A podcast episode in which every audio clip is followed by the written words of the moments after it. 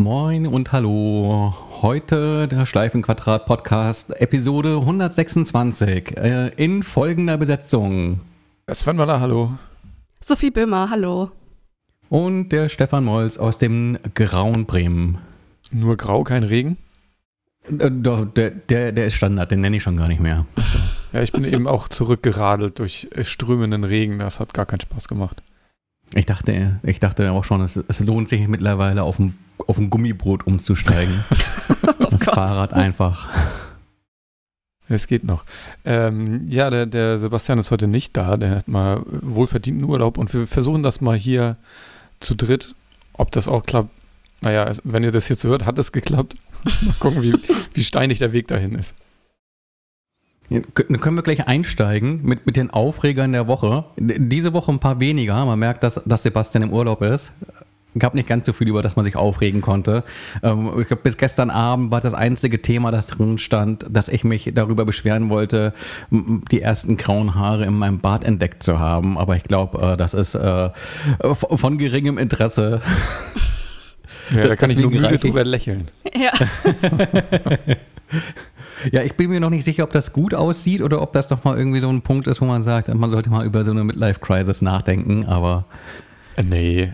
Nee, ja, kannst du gerne machen. Also ich habe das aber ja schon länger und red mir mal ein, dass es nicht grau ist, sondern silber und das ist einfach das ist eine Veredelung quasi. Da, das- dann das kommt ich Gold. ich finde das eine schöne Perspektive. Äh, äh, Veredelung. Ich finde graue Bärte auch nicht schlimm. Nö. Sozusagen Edelschimmel. Wieso Schimmel? Das macht das jetzt nicht besser. Nee. Ja. Aber es gibt andere Dinge, über die man sich aufregen kann. Ähm, einerseits, andererseits. Äh, ich hatte so beim, beim, beim Querlesen im Netz mitbekommen, dass dieses Samsung äh, per Pressemitteilung stolz verkündet hat, ähm, Fer Fernseher platt gemacht zu haben. Und zwar die Fernseher, die in Südafrika während der Plünderung aus den Lagern der Elektromärkte gestohlen wurden. Das heißt, die wissen natürlich die Seriennummern der gestohlenen Geräte und äh, bieten eben den Händlern an, zu sagen, okay, die Dinger wurden nicht bezahlt, äh, damit da auch keiner was mit anfangen kann, äh, sperren wir die einfach. Das heißt, wenn du mit, mit diesem Fernseher online gehst, was bei so einem Smart TV ja äh, äußerst naheliegend ist, ist das äh, danach nur noch ein äh, sehr großer und äh, vermutlich teurer äh, Briefbeschwerer. So teuer war Ja, er ja weil- nicht, wenn er geklaut ist. Ja, wenn, wenn, wenn du denkst, du hast irgendwie das, das, das Schnäppchen gemacht auf eBay Kleinanzeigen Südafrika, kann es natürlich sein. Das stimmt. Ja, Ja, ich meine, einerseits, einerseits äh, ist das ja gang und gäbe, dass Geräte gesperrt werden können, wenn sie gestohlen werden. Andererseits zeigt das aber auch nochmal auf die Frage, wie sehr besitzt du so ein Gerät überhaupt, wenn Samsung auf die Idee kommen kann, zu sagen, ja, nee, die Serie nochmal, die, die sperren wir mal.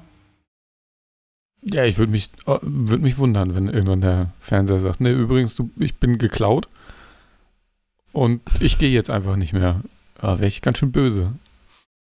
Ich glaube noch äh, viel relevanter jetzt in unserem Alltag ist, dass, dass Smart TVs ja auch gerne mal Werbung einblenden. Ich glaube, die Samsung-Geräte waren da besonders penetrant. Wie?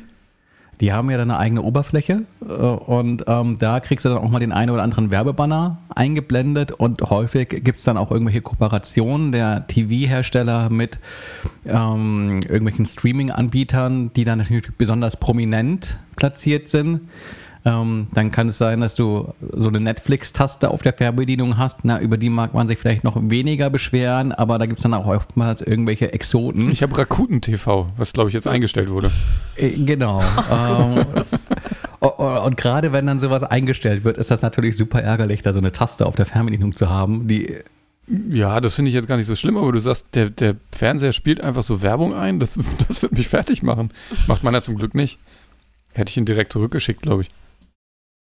Ja, da ist die Frage immer, wie smart ist dieses Smart? Also, ich habe mich auch gewundert, bei LG gibt es eine App ähm, zur, zur Steuerung all deiner äh, Haus, Haus, Haushaltsgeräte, also auch des Fernsehers. Also, du hast die Fernbedienung quasi als App auf dem iPhone und darunter ist aber auch irgend so ein Amazon-Button, der dir irgendwelche Sachen bestellen will. Ich, Ja, ich habe da immer noch nicht drauf.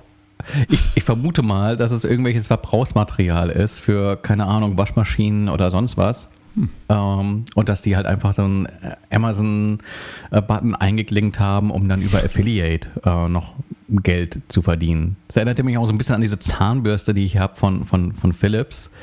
Ähm, die in den Bürstenköpfen so einen NFC-Chip drin hat. Also die weiß quasi immer, welche Bürste gerade drauf ist und weiß dann auch quasi, wie alt die ist, äh, quasi wie lange sie in Benutzung ist und man es doch mal Zeit wäre, Philips noch mal ein bisschen Geld zu geben für eine neue.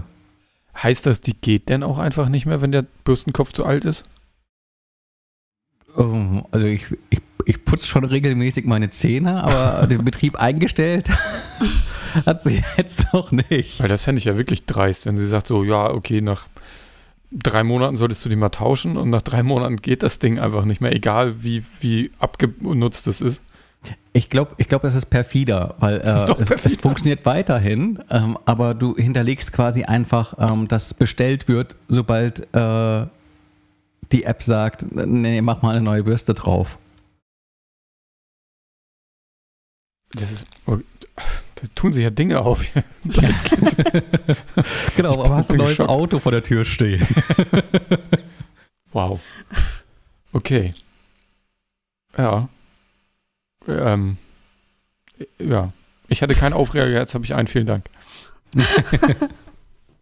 ja, ich kann, ich kann noch mit meinem weitermachen. Ich habe nämlich äh, seit ein paar Tagen ähm, Probleme gehabt, also seit ein paar Wochen viel mehr ähm, mit manchen Internetseiten, die dann einfach nicht mehr geladen haben oder sehr langsam nur geladen haben. Zum Beispiel Reddit war davon betroffen. Ich konnte darüber keine Videos mehr abspielen, also egal, ob es in der App war oder im Browser. Und äh, ich, ich beziehungsweise mein Freund äh, hat dann ab und zu mal bei Vodafone angerufen und mal gefragt, so was kann man denn da machen? Und die haben immer gesagt, so pff, nix, nix, da, das, wir haben keine Netzwerkprobleme, das, da haben wir nichts mit zu tun. Und ich habe dann gestern, weil mich das auch bei der Arbeit gestört hat tatsächlich, äh, äh, sehr frustriert das mal gegoogelt, dieses Problem. Und das ist, hat sich herausgestellt, dass ich damit auf jeden Fall nicht die Einzige bin. Ähm, das hat dann irgendwie was mit IP-Adressen zu tun, mit unterschiedlichen IP-Adressen. Manche laden äh, schneller, manche langsamer. Ich weiß nicht genau, woran das liegt. Ähm, aber wir haben dann, dann noch mal bei Vodafone angerufen. Ähm, und die haben dann, äh, dann hatten wir zufällig mal jemand Kompetenten an der Strippe, der dann sofort wusste, was los war und sofort geholfen hat und, ähm, und uns Tipps gegeben hat. Dann mussten wir dann nochmal anrufen, weil das ein bisschen gedauert hat. Und dann hatten wir wieder eine Person an der Strippe, die dann keine Ahnung davon hatte, worum es geht. Ähm, und das ist so, so ein bisschen mein Aufreger. Einmal, dass bei Vodafone Leute ganz schnell einfach das so ein bisschen abtun, das Problem, und hoffen, dass, sie, dass, dass man einfach aufgibt. äh, äh, wenn man, wenn man nur, nur abwaschbar genug ist, so allglatt äh, mäßig ist. Ähm, und dass, wenn man dann mal jemanden kriegt, der auch wirklich helfen möchte und helfen kann, weil er versteht, was er tut, ähm, die dann nicht noch mal anrufen kann, also von denen keine Nummer kriegt. Hm äh, und sagen kann, hey, kann ich, wenn ich das hier erledigt habe oder wenn ich nicht weiter weiß, kann ich dann nochmal zurückrufen. Das machen die ja irgendwie nicht. Also die, die, ich weiß nicht, ob die das dürfen oder nicht. Äh, auf jeden Fall geht das nicht. Und das, das finde ich, finde ich irgendwie schlimm, weil dann, dann muss man wieder durch die, durch die ähm, fünf Warteschleifen durch äh, und endet am, äh, bei, am Ende bei jemandem, der keine Ahnung davon hat und äh, wieder das gleiche sagt, nö, bei Vodafone ist alles okay hier, wir haben keine Netzwerkstörung. Das, denn das ist das einzige Problem, was es irgendwie geben kann, scheinbar bei Vodafone. Habt ihr das denn lösen können? Äh, ja, jetzt geht es wieder. Ähm, ich weiß nicht ganz genau, also das, das hatte irgendwie was, also wir haben den Router auch immer zurückgesetzt, das hat nicht, das hat nicht geholfen. Uh, und dann, ich, ich weiß nicht genau, was passiert ist. Ich, ich habe nicht nachgefragt, ich habe es nur getestet und dann ging es wieder. Äh. Habt ihr da so ein Kabelding, also Kabelrouter? Oder wo kommt das mhm, Internet hin? Mhm, genau. Okay. Ähm, Immer wenn ich von Problemen mit Vodafone höre, sind das die Kabelanschlüsse. Das kann gut sein, ja. Also wir haben das, wir haben uns halt dafür entschieden, weil wir sonst sehr, sehr langsames Internet nur hätten haben können. Ja, das ist halt nur eine Brückentechnologie, ne? Das wird ja nur ausgebaut, weil es halt einfach ist und mm. ne, dass es nicht so richtig funktioniert, scheint irgendwie die wenigsten zu stören. Ja, ich finde, das Perverse ist nur, die werben mit so astronomisch hohen Datenübertragungsraten. Also da kriegst du halt einen Gigabit-Anschluss und die werben ja schon mit 10 Gigabit. Äh, aber äh, im Kleingedruckten steht dann halt, ja, In der Spitze mal nicht damit. zwischen 4 Uhr morgens und 4.15 Uhr. wenn sonst keiner im Internet ist. Ja, also das, das geht tatsächlich. Das ist, ähm, wir haben hier im Haus so eine, so eine große Box, wo das irgendwie, wo das irgendwie geregelt ist mit den ganzen Anschlüssen, so dass das nicht komplett äh, überlastet ist äh, tagsüber. Ähm, also davon merke ich jetzt nicht. Zumindest über LAN äh, ist das nicht so das große Problem. WLAN ist nochmal eine ganz andere Geschichte. ähm, aber ähm, das musste auch erst repariert werden von einem, äh, von einem äh, Techniker, der dann hier extra hinkam ins Haus und dann äh, die Leitung äh, getestet hat und dann nochmal irgendwie, also da, da muss man, dann muss man da halt auch hinterherrennen immer für. Äh, das, das machen die dann nicht von selber. Wenn man da, vor allem wenn man da nur anruft, da muss man dann schon drei, vier, fünfmal anrufen. Habe ich nachher nochmal ein anderes Positivbeispiel zu. Kommen wir in Schön. der Hardware-Rubrik. nochmal. Muss ja auch mal, muss ja auch mal positiv sein, Ja, ja. Internet-Geschichten. Kommen wir zu äh, Neues aus Cupertino. Da hat, der, hat Stefan Dinge eingetragen. Genau. So, so langsam sch schleicht sich ja dieses iPhone 13 an uns heran. Und äh, wie das nun mal so ist, äh, ku kurz vor der Vorstellung werden immer weitere Details irgendwie bekannt gegeben, von denen man nicht so ganz genau weiß, ähm, ob es dann zutreffen wird. Also äh, Grain of Salt, aber ähm, nur ein Gerücht, was jetzt äh, im Umlauf ist, äh, seitens des Leakers John Prosser, der ja irgendwie schon häufiger auch, auch richtige Dinge mit in die Runde gegeben hat, ähm, ist, dass das iPhone 13 kein Touch-ID haben wird. Da gab es ja immer wieder mal, da wurde immer wieder mal gemunkelt, dass mit Blick auf die, auf die Pandemie ähm, eben auf irgendeine Weise Touch-ID im neuen iPhone zu finden sein wird, sei es unter dem Display oder ähm, so wie im Falle des iPads ähm, im, im Taster an der Seite.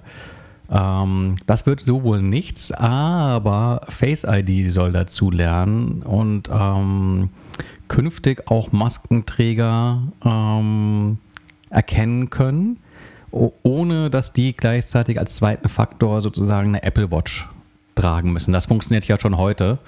Und ähm, Per Iris-Scan oder wie macht er das dann? keine Ahnung, guck, wie viele Falten du um die Augen hast oder so. Super. Ja, sonst ist das ja, also das mit der, mit der Apple Watch ist ja eigentlich nur deswegen ein Ding, weil das sonst so ein großes Sicherheitsrisiko ist, dass sonst eigentlich äh, jeder dein iPhone entsperren kann mit Maske auf, gefühlt. Ja. Aber wäre mir natürlich auch ganz lieb, wenn das, wenn das so äh, ausreichend sicher funktioniert, ähm, dass, dass, dass man nicht noch zusätzlich Touch-ID Mhm. in dem Gerät benötigt, weil im Zweifelsfall ist das ja auch, ähm, selbst wenn es äh, im, im Bereich der Bauteile irgendwie Cents oder Euros sind, ein Stück weit ein Kostentreiber. Wäre das sinnvoll, beides drin zu haben? Hm. Boah, weiß ich nicht. Also, hm, ich komme auch aktuell klar, ich habe keine Apple Watch, also habe nicht den Luxus, dass es entsperrt wird. Ich muss immer Code eingeben, aber ich, auch damit kann ich leben, wenn ich im Geschäft den Einkaufszettel haben will, was ja meistens der, der, der, der einzige Fall ist. Mein, mein Trick ist, äh, einmal entsperren und dann irgendwie den Daumen drauf lassen und immer so ein bisschen drauf rumrutschen. Ja, es ist, Äh. ist auch eine Idee. Ich meine, du kannst auch äh, die automatische ähm, Bildsch das automatische Bildschirm ausschalten, einfach äh, deaktivieren. Das geht auch. Ja, oder verlängern. Für ja, verlängern oder ausschalten, genau.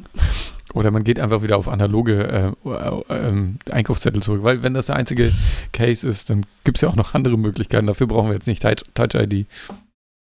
Das stimmt. Na, ich finde es nervig beim Bezahlen mit Apple Pay, ja, weil ähm, dann gefragt wird, hier Code oder Gesicht. aber da gebe ich lieber den Code äh, auf, auf meinem Telefon ein, als äh, so oldschool mit, mit Karte und Code an diesem Pad, wo jeder drauf rumdrückt. Ja, ja, gut, aber trotzdem, ich meine, das sind sechs Ziffern, die man da eingeben muss. Äh. Ich, ich sehe das Problem. ja. Ja gut, wie gesagt, Ja. ich hatte, hatte den Luxus noch nicht. Wahrscheinlich, wenn ich das einmal, einmal so eine Apple Watch äh, tragen würde, würde mir das auch fehlen, wenn ich es nicht mehr hätte. Bei der Apple Watch finde ich viel praktischer die Funktion, dass sich dein Mac entsperrt. Ja, das ist auch hübsch. Hm. Ja. Das ist praktisch. noch mehr aus der Gerüchteküche. Küche. Und zwar, ähm, der Mac Mini soll aktualisiert werden. Und zwar äh, mit neuem Design und äh, einem M1X-Prozessor, also einem leistungsstärkeren Prozessor. Vermutlich der gleiche, der auch in den neuen MacBook Pros zu finden sein wird, die irgendwann für den Herbst äh, herbei äh, orakelt werden. Ich sehne sie herbei. Ich hätte ja, ja, gerne so ein ich, ich, MacBook Pro. Ich, ich glaube ich glaub hier, dass äh, IT-Department kriegt Koller, wenn, wenn die neuen MacBooks angekündigt werden, weil wir dann alle Schlange stehen und sagen, wir brauchen das jetzt unbedingt, weil. Sebastian weiß schon Bescheid. Er hört ja auch zu. das wird schon. Ja, aber ich glaube, da gibt es gar nicht so wahnsinnig viel zu, zu sagen, außer dass das vielleicht gar nicht so eine verkehrte Idee ist, so ein Mac Mini auch mit ein bisschen mehr äh, Leistung Uh. Aber was ist denn, was ist, äh, gibt, gibt es äh, Ideen für das Design? Ich meine, ich wüsste nicht so, was man bei dem noch irgendwie groß anders machen, außer den zu schrumpfen vielleicht noch. Ich, ich glaube, zum einen das, dass er kleiner wird und äh, halt die Außenschale irgendwie ein bisschen anders. Äh, oben irgendwie so eine Plexiglas-Scheibe. So, Der erste äh, hatte ja so eine geile Scheibe oben drauf. Ja, irgendwie so in die Richtung, ja. Ich denke vor allem kleiner wird, wird ein Punkt sein, weil wenn man sich irgendwie so diese, diese ähm, Mainboards anguckt ja. von den aktuellen Apple Silicon Macs, die sind ja schon nochmal deutlich kleiner als äh, zu, zu Intel-Zeiten. Und ähm, würde mich nicht wundern, wenn das am Ende nur noch so eine Dose ist. So eine Bonbondose. So, so, wie, so wie so ein Raspberry Pi. Mhm. So eine Bonbondose, wo man die, die Kabel dann so außenrum alle ranstecken kann. Ja, hoffentlich nicht. Also eigentlich will man ja auch keine Kabel mehr, aber es geht halt nicht ganz ohne. Nee. also doch, ich glaube, es gibt genügend Fälle, wo es ganz ohne geht. Also ich glaube, es gibt ganz viele Menschen, die sagen sich, was soll ich mit so einem Dock oder sowas? Mein, mein Drucker hat, hat Airprint, meine Maus ist kabellos, Tastatur auch. Aber da kommen wir nachher auch nochmal zu. Ich kann ja schon mal. Genau, da hast du auch Hardware mit im Gepäck. Ich kann, ich kann auch zwei, drei Worte zu was hier äh, verlieren, das hier unterm Tisch steht seit gestern, ja. aber äh, noch kein Fazit dazu. Ähm, Neues aus Cupertino. Ähm, es ist hier heute, heute Morgen um, um 5.59 Uhr Pressemeldung von Apple irgendwie ins Postfach noch äh, reingekommen. Und zwar ähm, Apple verkündet, ähm, eine Einigung mit US-Entwicklerinnen äh, auf Updates für den App Store. Da stand irgendwie eine Klage im Raum. Und Apple beugt sich da nun ein Stück weit und verspricht mehr Flex Flexibilität und Ressourcen für kleine Entwicklerinnen. Ähm, Im Fall Cameron et al. Äh, gegen Apple Inc. Ähm, eine Einigung, die sieben gemeinsame Prioritäten von Apple und kleinen Entwicklerinnen festlegt. Äh, und der zuständigen Richterin zur Entscheidung vorgelegt wurde. So, äh, interessiert es uns alle, wenn ich die Punkte jetzt vorlese? Ja, jetzt hast du angefangen, jetzt will ich auch wissen, wie es weitergeht. um, um den Erfolg des App Store Small Business Program zu bestätigen und fortzuführen, haben sich Apple und die Entwicklerinnen darauf geeinigt, das Programm in seiner derzeitigen Struktur mindestens für die nächsten drei Jahre beizubehalten. Unternehmen, die jährlich we weniger als eine Million US-Dollar verdienen, werden weiterhin von der reduzierten Provision profitieren, während größere Entwicklerinnen die Standardprovision des App Store für App-Käufe und In-App-Käufe zahlen. Also 15 und 30 Prozent, ne? Genau. Ja. Bei der Suche im App Store ging es schon immer darum, dass äh, ging es immer darum, es den Nutzerinnen leicht zu machen, die gewünschten Apps zu finden. Auf Wunsch der Entwicklerin hat Apple zugestimmt, dass die Suchergebnisse weiterhin auf objektiven Merkmalen wie Downloads, Bewertungen, Textrelevanz und dem Nutzerverhalten basieren werden. Die Vereinbarung sieht vor, dass das derzeitige System der Suche im App Store mindestens für die nächsten drei Jahre bestehen bleibt. Äh, ich fände es ja immer ganz geil, wenn die Suche das anzeigt, was ich suche. Also der Name wäre schon mal, ist für mich ausschlaggebend. Das ist bei, jetzt bei, im App Store geht das einigermaßen, mir fällt es nur häufiger beim Apple Music auf, dass ich nach einem bestimmten Album suche und kriege erstmal 30.000 andere Treffer, bis ich dann zu dem Album komme, was exakt so heißt, wie ich das eingegeben mhm. habe. Okay. Ja, aber bei den Apps funktioniert das eigentlich ganz gut, Ja. nur dass du ab und zu mal so eine bezahlte Platzierung hast. Ja, die ist aber äh, kenntlich gemacht. Um Entwicklerinnen noch mehr Flexibilität beim Erreichen ihrer Kundinnen zu ermöglichen, stellt Apple außerdem klar, dass Entwicklerinnen Informationen über Zahlungsmethoden außerhalb ihrer iOS-App über Kommunikationsmittel wie E-Mail weitergeben können. Wie bisher auch zahlen Entwicklerinnen keine Provision an Apple für Käufe, die außerhalb ihrer App oder des App Stores getätigt werden. Anwenderinnen müssen dieser Kommunikation zustimmen und haben das Recht, diese abzulehnen. War mir so nicht klar, dass das quasi äh, unterschrieben werden muss, dass du nicht sagen kannst, ach übrigens, geh, geh mal lieber auf, keine Ahnung, spotify.com und hol dir da dein Abo. Ähm, Hm. Okay. Ich glaube, vor, vorher dürften sie einfach noch nicht darauf hinweisen und jetzt dürfen sie es. Ja, Das- aber ich meine, es, es, es löst ja nicht das eigentlich nicht das Problem, dass die, dass die Entwicklerinnen haben, äh, insofern, dass die natürlich auch gerne in der App ihr Angebot anbieten würden mit eigener ähm, Zahlungsabwicklung und quasi am App Store vorbei verdienen wollen. Das war ja quasi das, was ähm, ähm, Epic Games mit Fortnite probiert hat, da über Nacht quasi in, einer, äh, in, einer, in so einer Nacht- und Nebelaktion einen eigenen Store reinzuziehen und zu sagen, hier Schlumpfbären gibt es nur noch direkt bei uns. Weiß ich nicht, inwiefern das hilft. Ähm, aber ich glaube, ich glaub, der harte Kern an, an, an ähm, iPhone-Nutzerinnen weiß das auch. Also wenn ich jetzt hier beispielsweise Audible nutze, ähm, ist ja klar, dass ich das nur über die Audible-Website kaufen kann und nicht in der App. Die verzichten ja dann direkt darauf, da irgendwelche In-App-Käufe anzubieten. Und ansonsten ist das, glaube ich, auch irgendwie so einer der Tipps, die man äh, allen mitgeben kann, die so, so, ein- so ein i- i-Device nutzen, mit, äh, wenn ihr irgendwo ein Abo abschließen wollt, schaut auch mal, ob es vielleicht nicht direkt auf der Website des Anbieters was gibt. Andererseits kann es auch ganz clever sein, das in der App abzuschließen, wenn man sich irgendwo günstig mit rabattiertem iTunes-Guthaben hat eindecken können. Es gibt ja immer wieder mal so Aktionen, wo du 50 bis 20 Prozent ähm, Abschlag oder Bonusguthaben bekommst und dann ähm, kann das sogar günstiger sein, das über die App zu kaufen, statt äh, direkt über den Anbieter. Und ein Vorteil finde ich ja auch noch, dass deine Abonnements direkt bei deiner Apple ID quasi äh, angezeigt werden und du sie Mhm. auch da ganz bequem kündigen kannst, ne? Weil sonst hast du bei anderen Herstellern oder bei anderen Diensten oder so hast du ja durchaus mal das Problem, wie, wie werde ich den Quatsch eigentlich wieder los? Und äh, das ist ja Mhm. da ganz easy. Du kannst quasi, ich habe letztes wieder irgendwie, gab es was günstig, glaube ich. Äh, das erste Jahr kostenfrei und das schließt du einfach ab und dann kündigst du direkt danach in den Einstellungen wieder. Und ja, musst nie wieder dran denken. Das ist, finde ich, ein großer Vorteil. Was hier fehlt, glaube ich, ist die Detailinformation, inwiefern sich die Preise unterscheiden dürfen für das gleiche Produkt, weil ich glaube, da gibt es so eine Paritätsklausel. Ähm, du kannst jetzt nicht sagen, äh, als, als Anbieter hier übrigens, äh, wenn du es direkt per E-Mail äh, oder per E-Mail darauf hingewiesen, bei uns auf der Website kaufst, äh, kostet es nur 5 Euro statt 10 Euro. Ich glaube, das steht im Kleingedruckten mit, äh, wenn du was anbietest, muss das ähm, quasi genau den gleichen Preispunkt haben, äh, wie äh, über den In-App-Kauf so dann angeboten wird.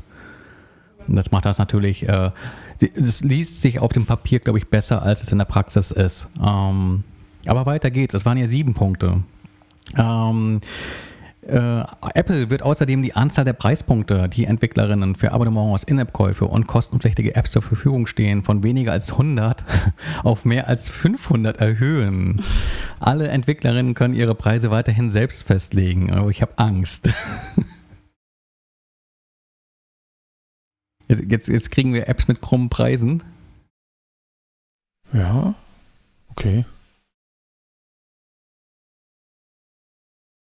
Was meinst du mit krummen Preisen? Ja, es gibt ja jetzt schon irgendwie diese, diese Staffelung, an die man gewöhnt ist. Und jetzt ist die Frage, inwiefern da irgendwie Preispunkte äh, festgelegt werden, die vielleicht auch eine Vergleichbarkeit schwerer machen. Wenn du jetzt irgendwie Apps innerhalb einer Kategorie hast, die ähm, Gleiches leisten, dann kannst du ja auch sagen, okay, ähm, das, das ist die Funktionalität wert. Und dann ist es vielleicht nicht ganz so einfach, das zu vergleichen, wenn, wenn Leute sagen können, ja, es ist aber nicht 9,99, sondern, äh, keine Ahnung, äh, 1378 oder sowas. Naja, gut, ganz so viele Preispunkte werden sie nicht haben, aber. Na gut, im Zweifel entsteht kein Nachteil. Ähm, ich, ich sehe den Vorteil nur noch nicht so ganz. Weil ich glaube, die Staffelung war ja so auch schon ganz äh, gut, um überhaupt irgendwie sich da irgendwie einordnen zu können und vergleichen zu können und seinen Schnitt zu machen. Ähm, dann geht's weiter. Apple wird die Möglichkeit für Entwicklerinnen beibehalten, gegen die Ablehnung einer App wegen einer vermeintlich unfairen Behandlung Einspruch einzulegen. Ein Verfahren, das sich als erfolgreich erwiesen hat. Apple hat zugestimmt, die Webseite zu App Reviews, um Inhalte zu ergänzen, die Entwicklerinnen helfen sollen, den Ablauf des Einspruchsverfahrens besser zu verstehen. Also keine Änderungen. Und ähm, ich glaube, bis zu dem Punkt liest sich es auch alles so, als hätte eigentlich Apple ähm, sehr zu den eigenen Gunsten das Ganze gestalten können. In den letzten Jahren hat Apple auf apple.com eine Vielzahl neuer Informationen über den App Store bereitgestellt. Apple hat zugestimmt, auf der Grundlage dieser Daten einen jährlichen Transparenzbericht zu erstellen, der aussagekräftige Statistiken über den Überprüfungsprozess von Apps erhält enthält. Darüber die an, darunter die Anzahl der aus verschiedenen Gründen abgelehnten Apps, die Anzahl der deaktivierten Konten, Konten von Kundinnen und Entwicklerinnen, objektive Daten zu Suchanfragen und Ergebnissen sowie die Anzahl der aus dem App Store entfernten Apps. Apple wird darüber hinaus einen Fonds einrichten, um kleine US-Entwicklerinnen zu unterstützen, insbesondere da die Welt weiterhin unter den Auswirkungen von Covid-19 leidet.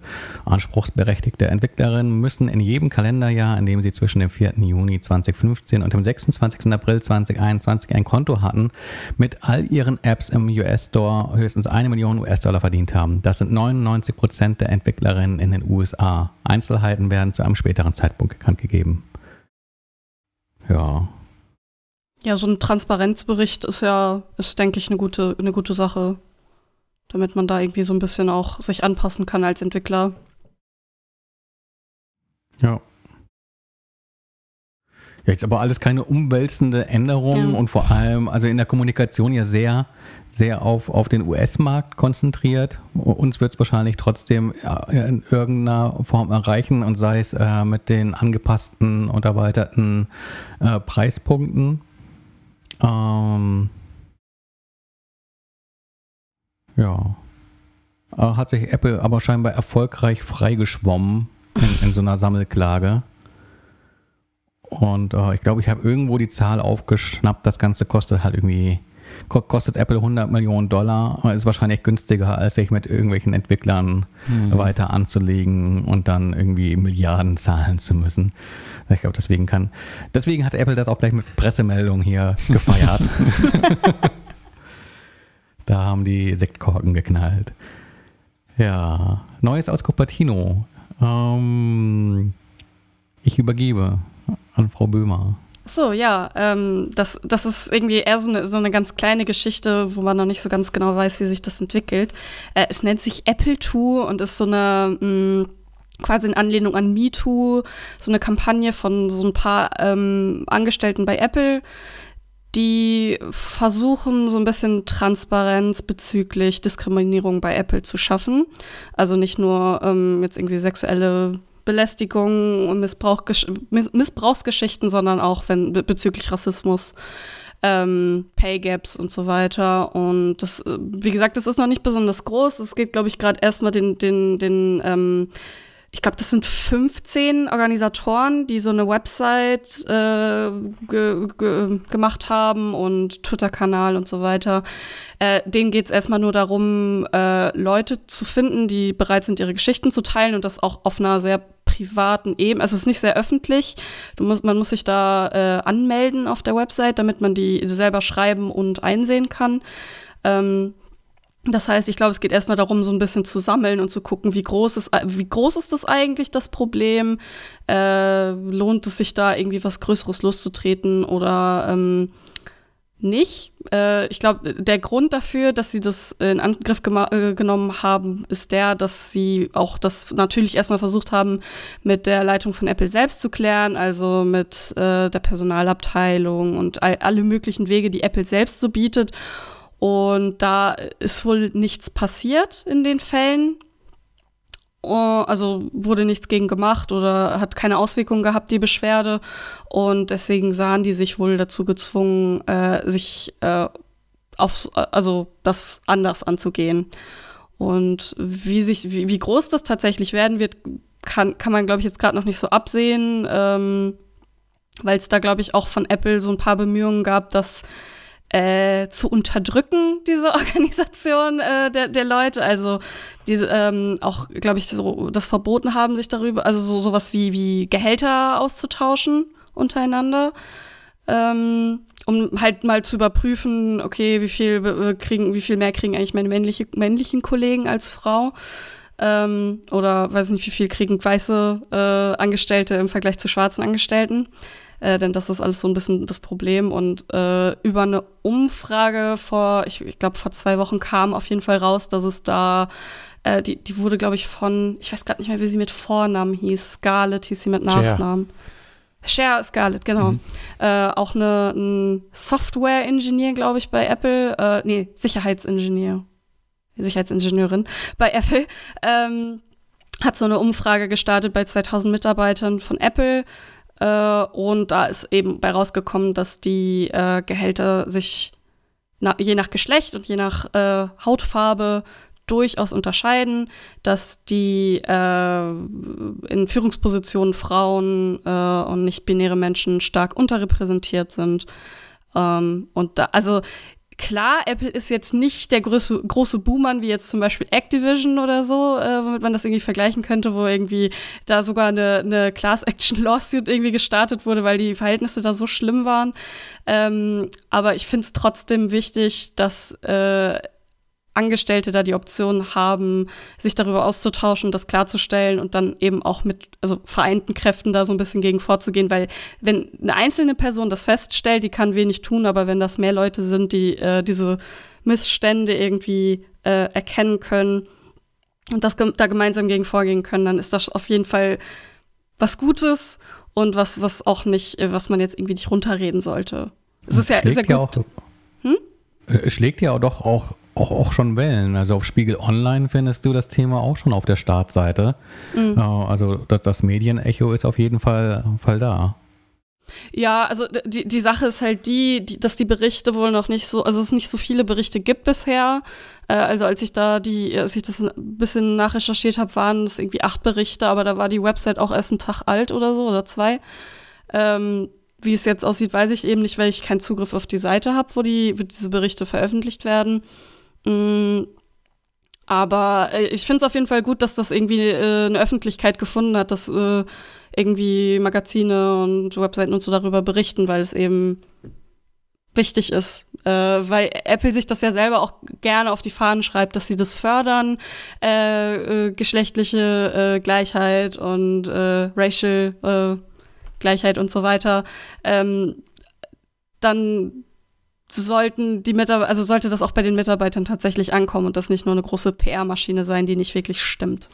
Ja, klar, das muss natürlich im Unternehmen auch äh, sich wiederfinden, ne? weil sonst ist, wirkt das wirklich ähm, wie so ein. Was für ein Washing ist das? Egal. Dann ist es nur PR. Das, das wäre natürlich ja. Quatsch. Ähm, ja, ich, ich, ich finde es auch gut, ähm, dass, dass das dann öffentlich gemacht wird, weil nur so, glaube ich, ändert sich da was. Äh, genauso wie jetzt bei Activision Blizzard. Das muss halt an die Öffentlichkeit und ähm, das muss sichtbar sein. Gibt noch einen anderen Punkt, äh, den Apple hier irgendwie gerade, der Apple gerade auf die Füße fällt, nämlich ähm, Homeoffice ähm, dass es wohl eine äh, durchaus äh, große Zahl an Mitarbeiterinnen gibt, die Gefallen an der Arbeit zu Hause haben, aber wieder äh, quasi ins Büro zurückbeordert werden, darauf aber nur bedingt Lust haben. Ähm, ja, ja, nun, wie man das nun mal so ist, wenn man Homeoffice-Luft äh, geschnuppert hat, will man vielleicht nicht wieder zurück, aber es, es, hat schon so ein bisschen den Beigeschmack von, es scheinen so viele Menschen zu sein, ähm, dass man sich durchaus auch die Frage stellen kann, wie ist es äh, vor Ort um die Arbeitsatmosphäre bestellt, dass du sagst, nee, eigentlich ist mir das mit den Kollegen auch nicht so wichtig. Ja, hat, hat Apple das nicht verschoben auf äh, nächstes Jahr wieder, dass die zurück müssen? Ja, aber ich glaube auch unter dem Druck, dass, dass Leute gesagt haben, ja, nee, dann gibt es ja auch noch irgendwo die, dieses Google und dieses Facebook, wo ich arbeiten könnte. Mhm. Ja, da gibt es ja Sanktionen für, wenn du weiter, also bei den anderen habe ich das zumindest gelesen, also bei Google oder so, äh, mhm. äh, dass du ähm, äh, Gehalt einbußen kriegst, wenn du im Homeoffice bleibst. Genau, also, bei Google war das so ganz abstrus, dass die quasi geguckt haben, wo du wohnst und äh, dann irgendwie die Miete gegenrechnen oder mhm. sowas. Da dachte ich auch so, hm, okay, damit äh, verprellt man vielleicht auch äh, gute Mitarbeiterinnen und ähm, darf sich da nicht wundern, wenn, wenn die Leute weglaufen. Mal gucken, wie Apple das, das handeln wird. Aber äh, ja, das, diese Homeoffice-Debatte ist ja auch nochmal eine ganz andere äh, Nummer, ne? Weil theoretisch, wenn, wenn die Büroflächen nicht mehr gebraucht werden, sparen die Firmen ja im Zweifel auch ein bisschen Geld.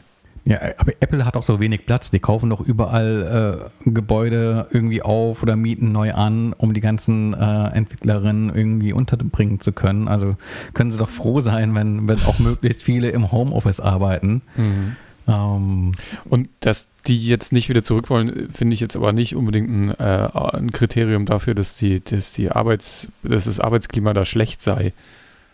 Also, weiß ich nicht. Homeoffice hat halt andere Vorteile. Mhm. Die Aber ich finde das schon ein Aspekt, den man irgendwie im Auge behalten kann, weil ich meine, sonst würde ich denken, wäre es nicht so viel, dass es so Wellen schlägt. Hm, das, das, das weiß ich, das würde ich jetzt aber auch nicht so sagen, weil ich glaube, das hat weniger, also das, klar kann das auch was mit der Arbeitsatmosphäre zu tun haben, äh, also wie, wie du mit deinen Kollegen so klarkommst und wie da der, der Druck irgendwie herrscht oder so. Aber ähm, Arbeitgeber können ja auch im Homeoffice Druck auf dich ausüben. Das, das ist ja, das ist ja auch so möglich.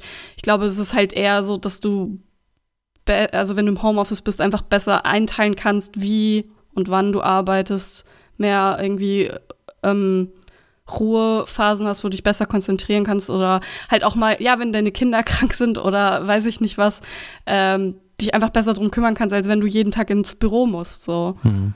Also ich, ich glaube, das, das hat halt viel mit Verbindung von viel langer, viel Arbeitszeit und Privatleben zu tun, weshalb Leute Homeoffice, also gerne im Homeoffice bleiben können, weil es halt dadurch viel, ähm, ja, wie nennt man das, äh, manageable wird, viel mehr manageable wird, äh, das Ganze.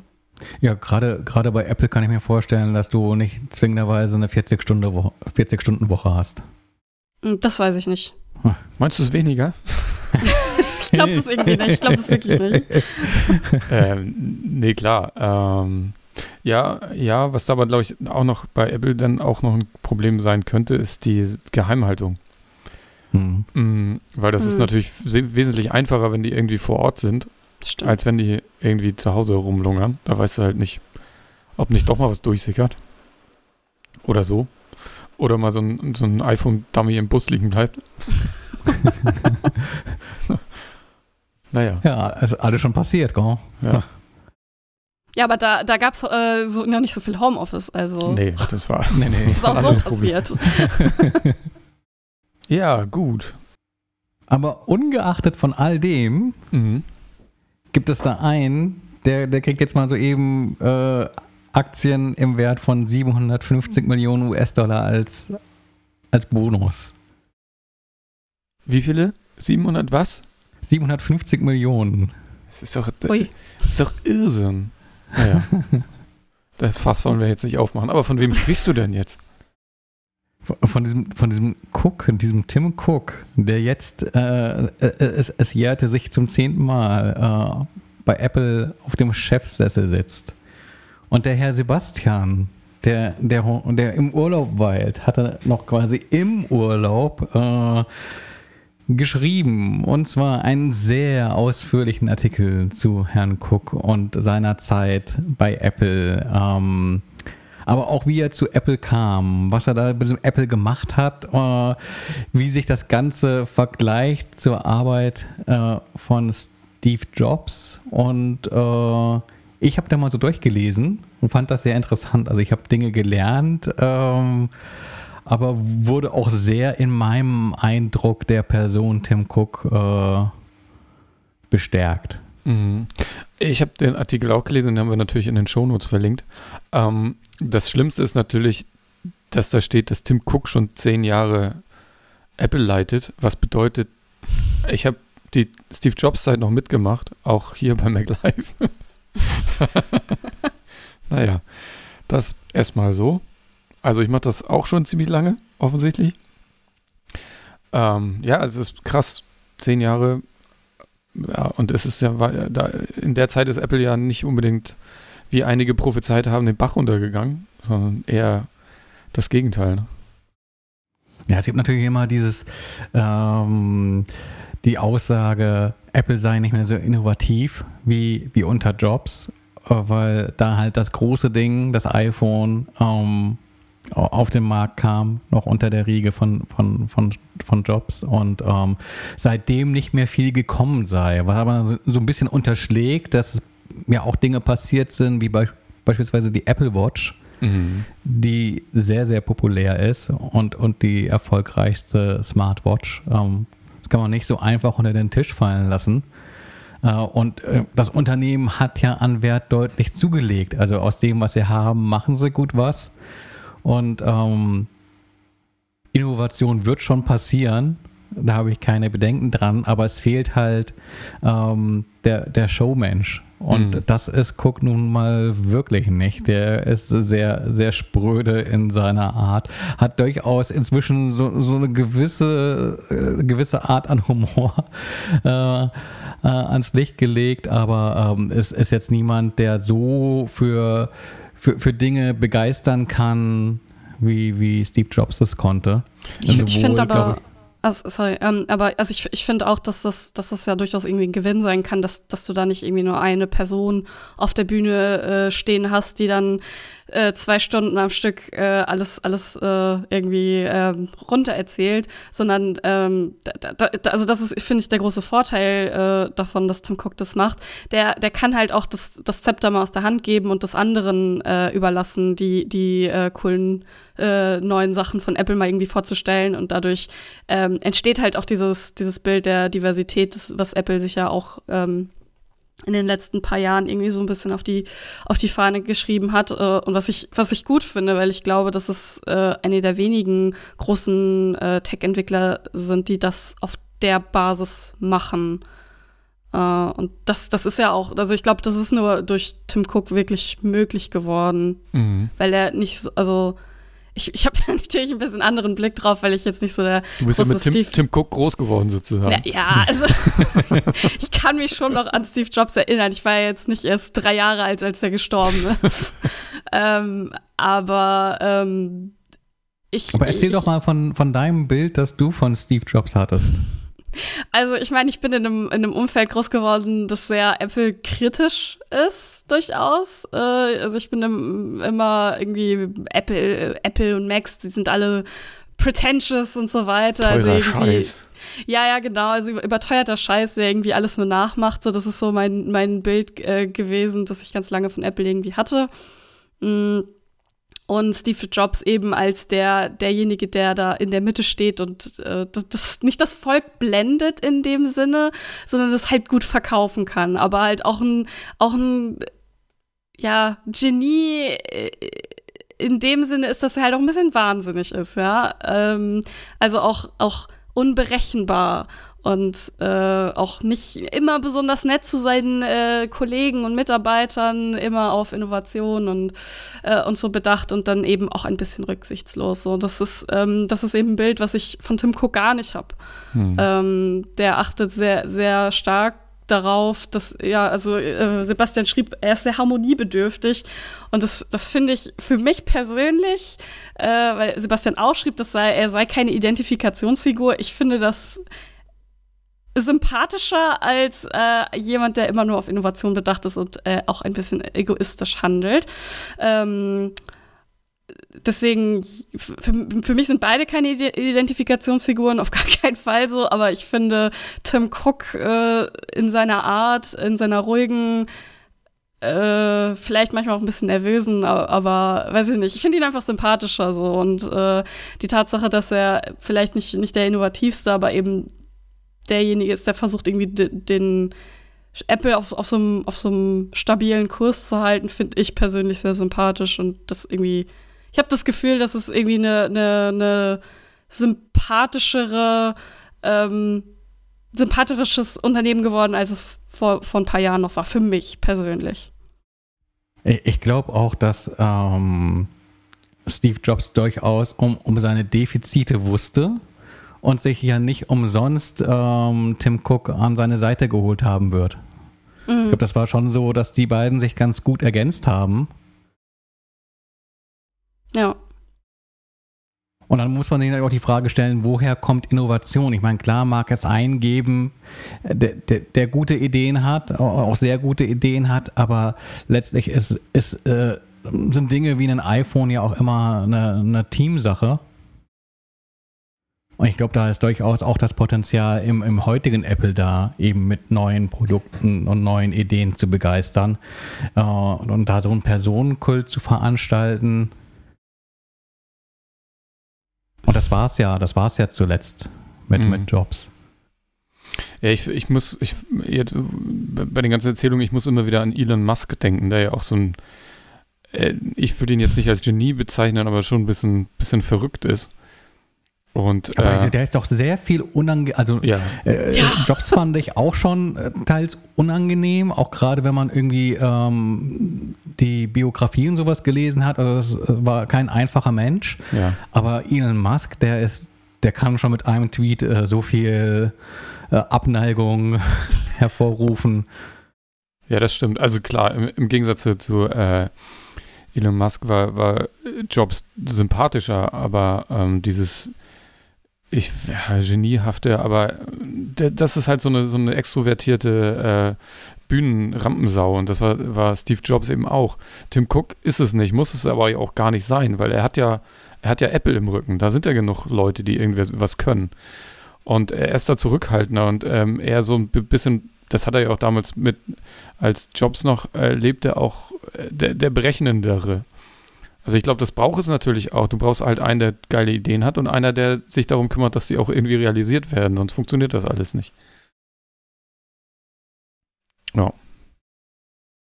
Jetzt könnten wir natürlich weiter orakeln, was, was die nächste große Innovation von Apple sein könnte, aber ich glaube, da machen wir mal irgendwann eine Sondersendung zu.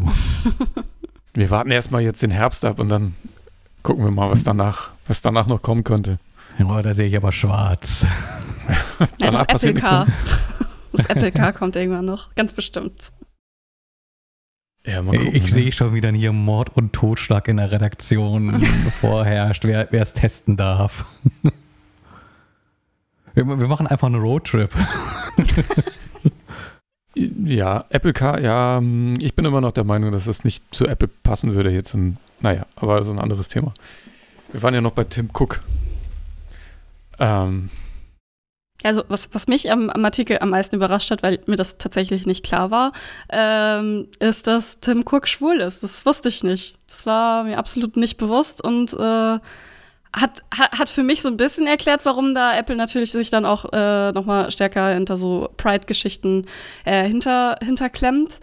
Ähm, aber ich fand das, ich fand das schön, weil, also mir war das gar nicht klar und es spielt auch überhaupt gar keine Rolle irgendwie in, in Berichterstattung oder so und so weiter. Deswegen ähm, fand ich das irgendwie erfrischend nett, das mal zu, zu, zu hören, aber eben auch, äh, bin auch einfach froh darüber, dass es eben nicht irgendwie breitgetreten so wird oder dass es irgendwas Negatives ist oder, äh, oder als was Negatives dargestellt wird oder so. Unaufgeregt zu hören. Das war einfach ein Nebensatz Genau. Ähm, ja. Was man dann damit gedanklich macht, äh, ist was anderes, wenn du dann irgendwie siehst, dass das äh, Cook irgendwie auch so, so, so ein Südstaaten-Ei ist und mhm. da echt aus wahrscheinlich einer erzkonservativen Gegend stammt. Ähm, dann, dann mag das vielleicht auch äh, dazu beigetragen haben, dass, äh, dass man jetzt äh, verstärkt für äh, Diversifikation eintritt und äh, auch kämpft, wenn man ähm, vor Jahrzehnten ein ganz anderes Umfeld hatte, mit dem man sich irgendwie arrangieren musste, weil es sehr feindlich war. Ja. Da ist es bestimmt immer noch so, dass du irgendwie auf der Straße einen Stein an den Kopf bekommst. Ja, ja. vielleicht. Ich, ich hoffe es natürlich nicht. Mag sein, ja. Ja, aber alles in allem, äh, also ja, es gibt ja viele, die, die das irgendwie, die Apple schon lange ähm, äh, tot gesehen haben, aber nee, Tim Cook hat das irgendwie gut gedeichselt. Es gibt ja noch die Frage, was, was passiert in zehn Jahren? Nee, äh, da wurde früher, Cook ne? wohl auch.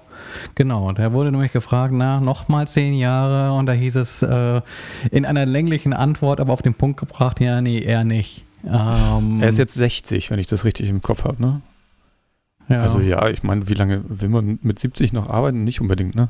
Naja, gut, es gibt Menschen, die sind US-Präsident und Ja, der hat aber auch nicht wirklich gearbeitet.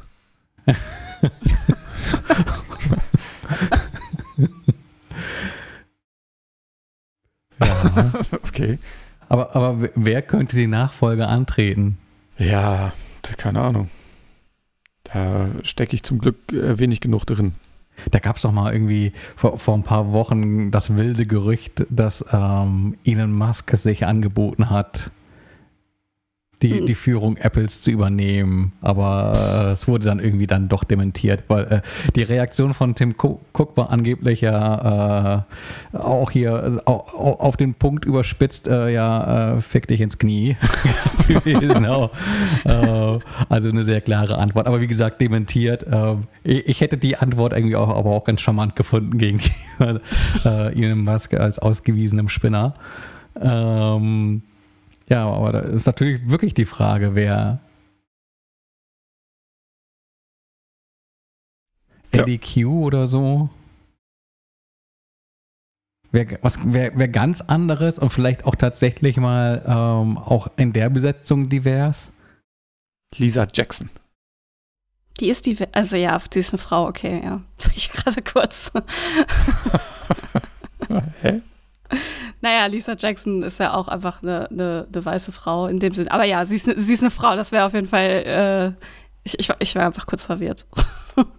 ich habe halt irgendwie an, an jemanden mit einer anderen Hautfarbe als weiß gedacht. Das, das ist für mich immer eher so divers dann. Aber im, im, in der Tech-Branche ist eine Frau auch schon divers genug, I guess. Ja, ich versuche gerade zu googeln, aber so schnell schaffe ich das nicht. Äh, Genau, du hast den gleichen Gedanken wie ich, gell?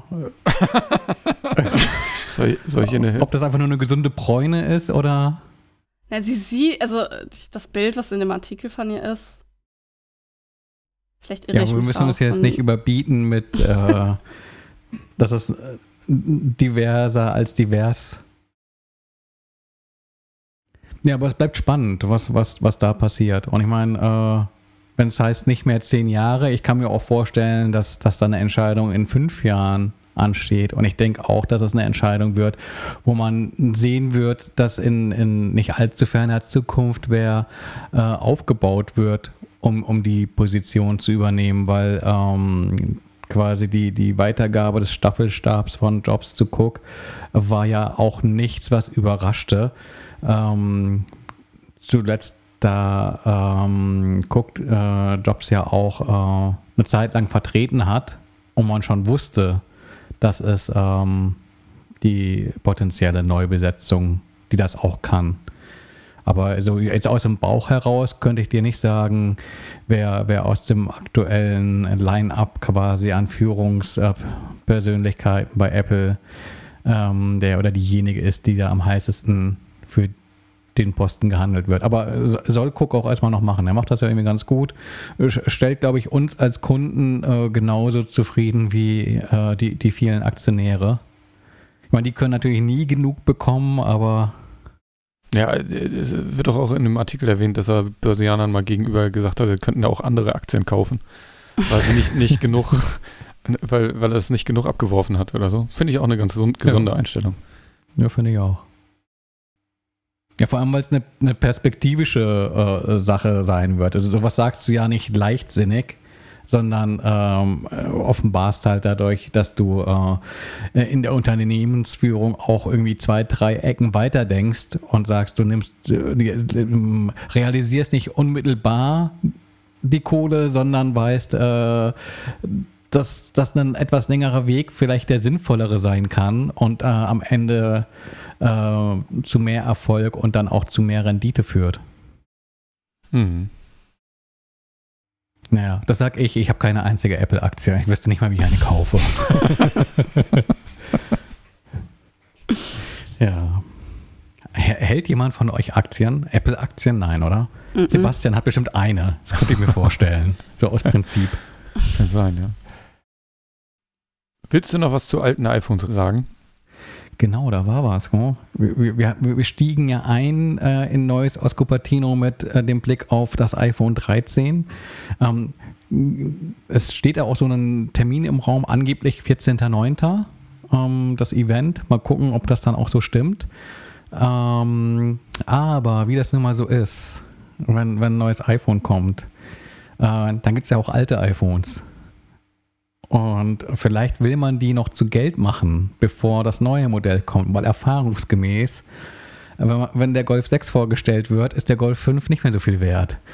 Das ist äh, beim iPhone nicht unbedingt anders. Also jetzt der Endspurt, wenn man sich überlegt, äh, sich äh, ein neues Gerät zu kaufen, dann vielleicht das, das man noch in der Tasche hat. Ähm, Und was mache ich in der Übergangszeit? In der Übergangszeit schnappst du dir so das alte Nokia. Passt da die, die SIM-Karte noch rein? Gute Frage.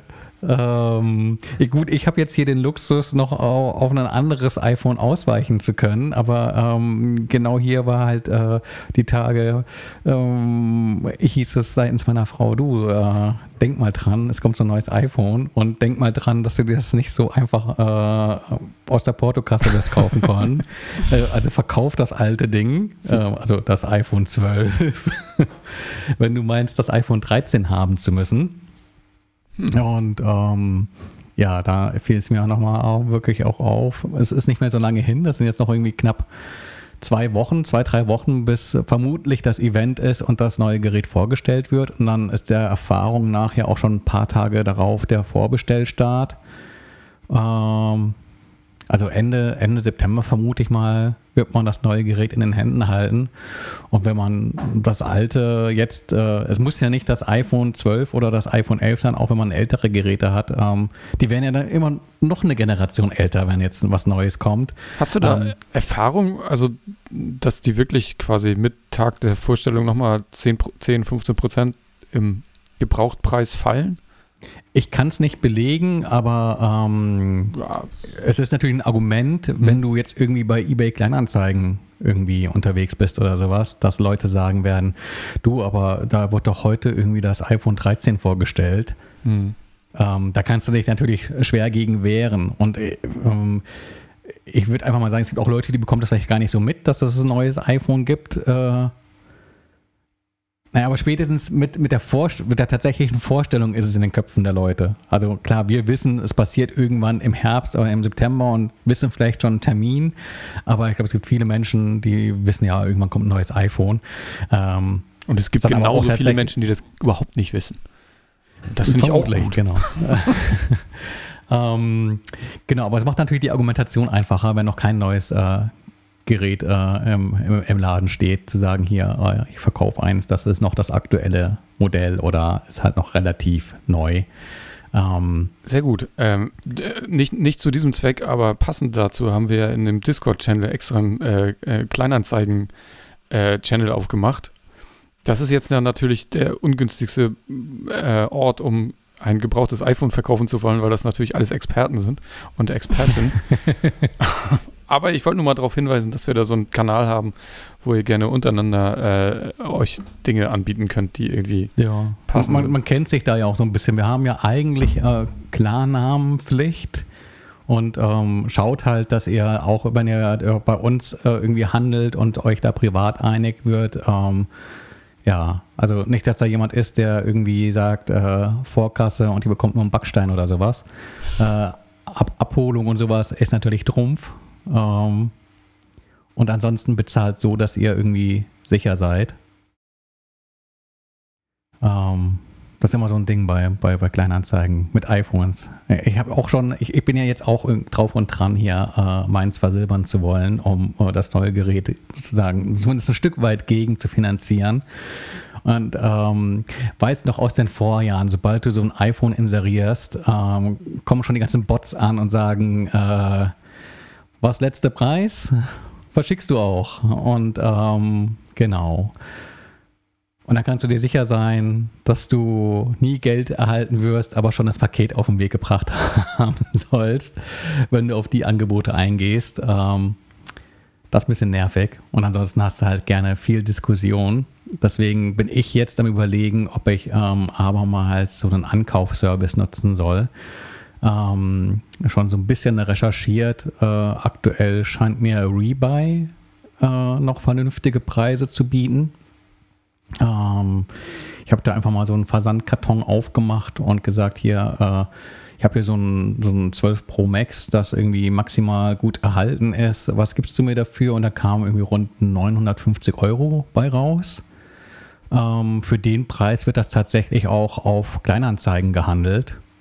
Ähm, ich glaube, da könnte man vielleicht noch einen Fuffi oder so mehr rausholen, hätte aber irgendwie Arbeit und Nerv damit. Ähm, und äh, bin jetzt am überlegen, ob ich dieses Rebuy-Angebot annehme. Dann könnte ich natürlich den Taschenrechner anschmeißen und der wird mir sagen, dass äh, wenn ich dann quasi ein gleichwertiges iPhone 13 äh, Pro Gedöns Max kaufen würde, dass ich aufs Jahr gesehen einen Verlust von 400 Euro gemacht habe.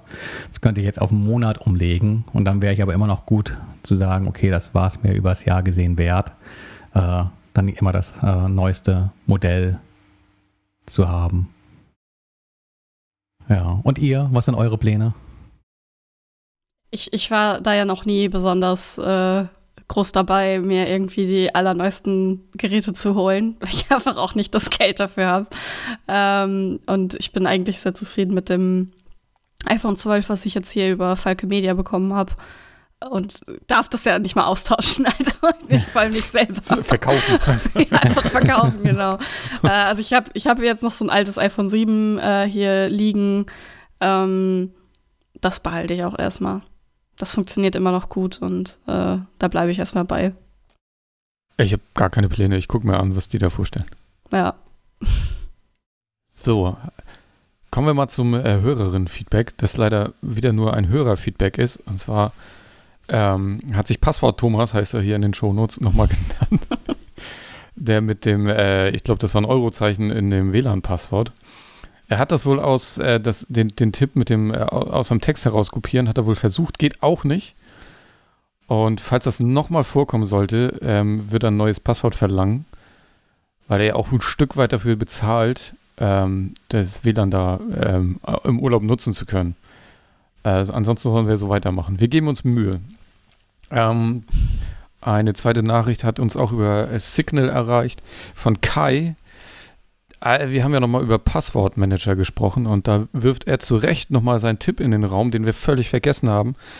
Ähm, dass es neben äh, OnePassword und NPass auch noch Safe in the Cloud gibt. Den hatte er schon mal vorgeschlagen und das ist nämlich genau die App, die ich damals auch äh, für iOS gekauft hatte. Die kostet, glaube ich, 8 Euro oder so. Und dahin wollte ich eigentlich auch umziehen. Deswegen nochmal doppelt danke für diesen Tipp. Das hätte ich schon wieder fast vergessen, aber mal gucken, ob ich das vielleicht zu diesem, in diesen Weihnachtsferien hinkriege oder so. Eigentlich. Eigentlich bräuchten wir ja mal so einen umfassenden Vergleichstest. Ja, bittest du dich gerade an? Ich weiß nicht, ob ich da Lust drauf habe. Wir machen mal eine Notiz. Jetzt unsere Chance, das in Richtung Sebastian zu delegieren. der kann sich gerade nicht wehren. Stimmt, der ist nicht da. Alles klar. Schreib schon mal einen Seitenplan. ja, das ist sowieso immer das böse Erwachen. Der, der Tag nach dem Urlaub, wenn man dann sieht, dass sich Seitenpläne noch nicht gefüllt haben oder die Arbeit nicht weniger wurde ja, im Urlaub. Dass keiner deine Artikel geschrieben hat. Oh. ah. ja, genau. Ähm, Hardware. Sind wir schon bei der Hardware? Tatsächlich. Ähm, ja, ich habe auch was dabei. Und zwar am Schlüsselbund. Ähm, Jetzt, wo die, wo die Mückensaison vorbei ist, kann ich euch empfehlen, Heated heißt das Ding. Ähm, das ist im Prinzip ein geschrumpftes Bite-Away, ein Stichheiler. Ähm, Im Prinzip ist das eigentlich nur ein äh, Heizelement, dass du auf äh, den Insektenstich aufdrückst. Ähm, das wird dann ein paar Sekunden lang warm bis heiß und ähm, denaturiert dabei die Proteine aus dem Speichel der Insekten, die halt quasi die Körperreaktion hervorrufen, die zum Jucken und Schmerzen führt. Ähm, das nicht so heißt, dass es weh tut. Trotzdem kannst du ähm, in der App, jetzt kommt der Spin in Richtung ähm, iPhone, ähm, das Ganze ist ein, ein kleiner Lightning-Stecker. Ähm, mit einer Seite Lightning-Stecker, andere Seite ist das Heizelement, ähm, ist so groß wie, wie ein Fingerglied, ähm, hat eine Befestigung für tatsächlich einen Schlüsselbund hat eine Begleit-App, über die du einstellen kannst, quasi die Behandlungsdauer und auch so, äh, ich wollte sagen, Seniorenmodus. Nein, genau das Gegenteil. Ein Kindermodus, äh, äh, beziehungsweise Schrägstrich empfindliche Personen. Ähm, kannst da quasi die äh, Intensität regulieren und äh, die Behandlung starten. Das äh, glüht dann sozusagen einmal kurz vor, du drückst das auf und der zählt dir runter, ähm, wann ähm, die Behandlung abgeschlossen ist. Und ähm, das funktioniert genauso gut wie ein By the Way. Ähm, hat den großen Vorteil, dass es so kompakt ist, weil es eben keinen eingebauten Akku bzw. Batterien hat, dass es an Schlüsselbund passt. Das heißt, du hast es tatsächlich auch immer dabei. Also so du halt immer deinen Schlüssel bei dir hast. ähm, aber die Wahrscheinlichkeit, dass du es AirTag hängt. genau. ähm, ist, die Wahrscheinlichkeit ist sehr groß, dass wenn du gestochen wirst, irgendwie das Ding auch griffbereit hast. Hast du mal ausgerechnet aus Spaß, äh, wie viele Stiche du damit behandeln könntest, bis der Akku leer ist? ja, ich glaube, da stand irgendwas von Tausenden. Also es ist wirklich okay. der XXL-Akku für so einen für so einen Stichheiler. Ähm, da, da, kannst du auch in, in, ins Malaria-Gebiet reisen. Das ist ja so, also du sagst gerade, ähm, die, die Saison ist vorbei. Ähm, das, das erklär mal den Bienen, die, die sich gerade an dem wilden Wein an der Terrasse laben. Weil da, der, der summt gerade, der, weil die so verrückt danach sind. Na egal. Ähm, äh, worauf wollte ich eigentlich hinaus? Ähm, ja, genau, man muss es nur mitkriegen. Ne? Das ist, glaube ich, das Problem bei diesen äh, ähm, Heizdingern. Also du musst ja direkt mitkriegen, dass du gestochen wurdest. Das geht jetzt nicht hm. zwei Stunden später oder so, ne?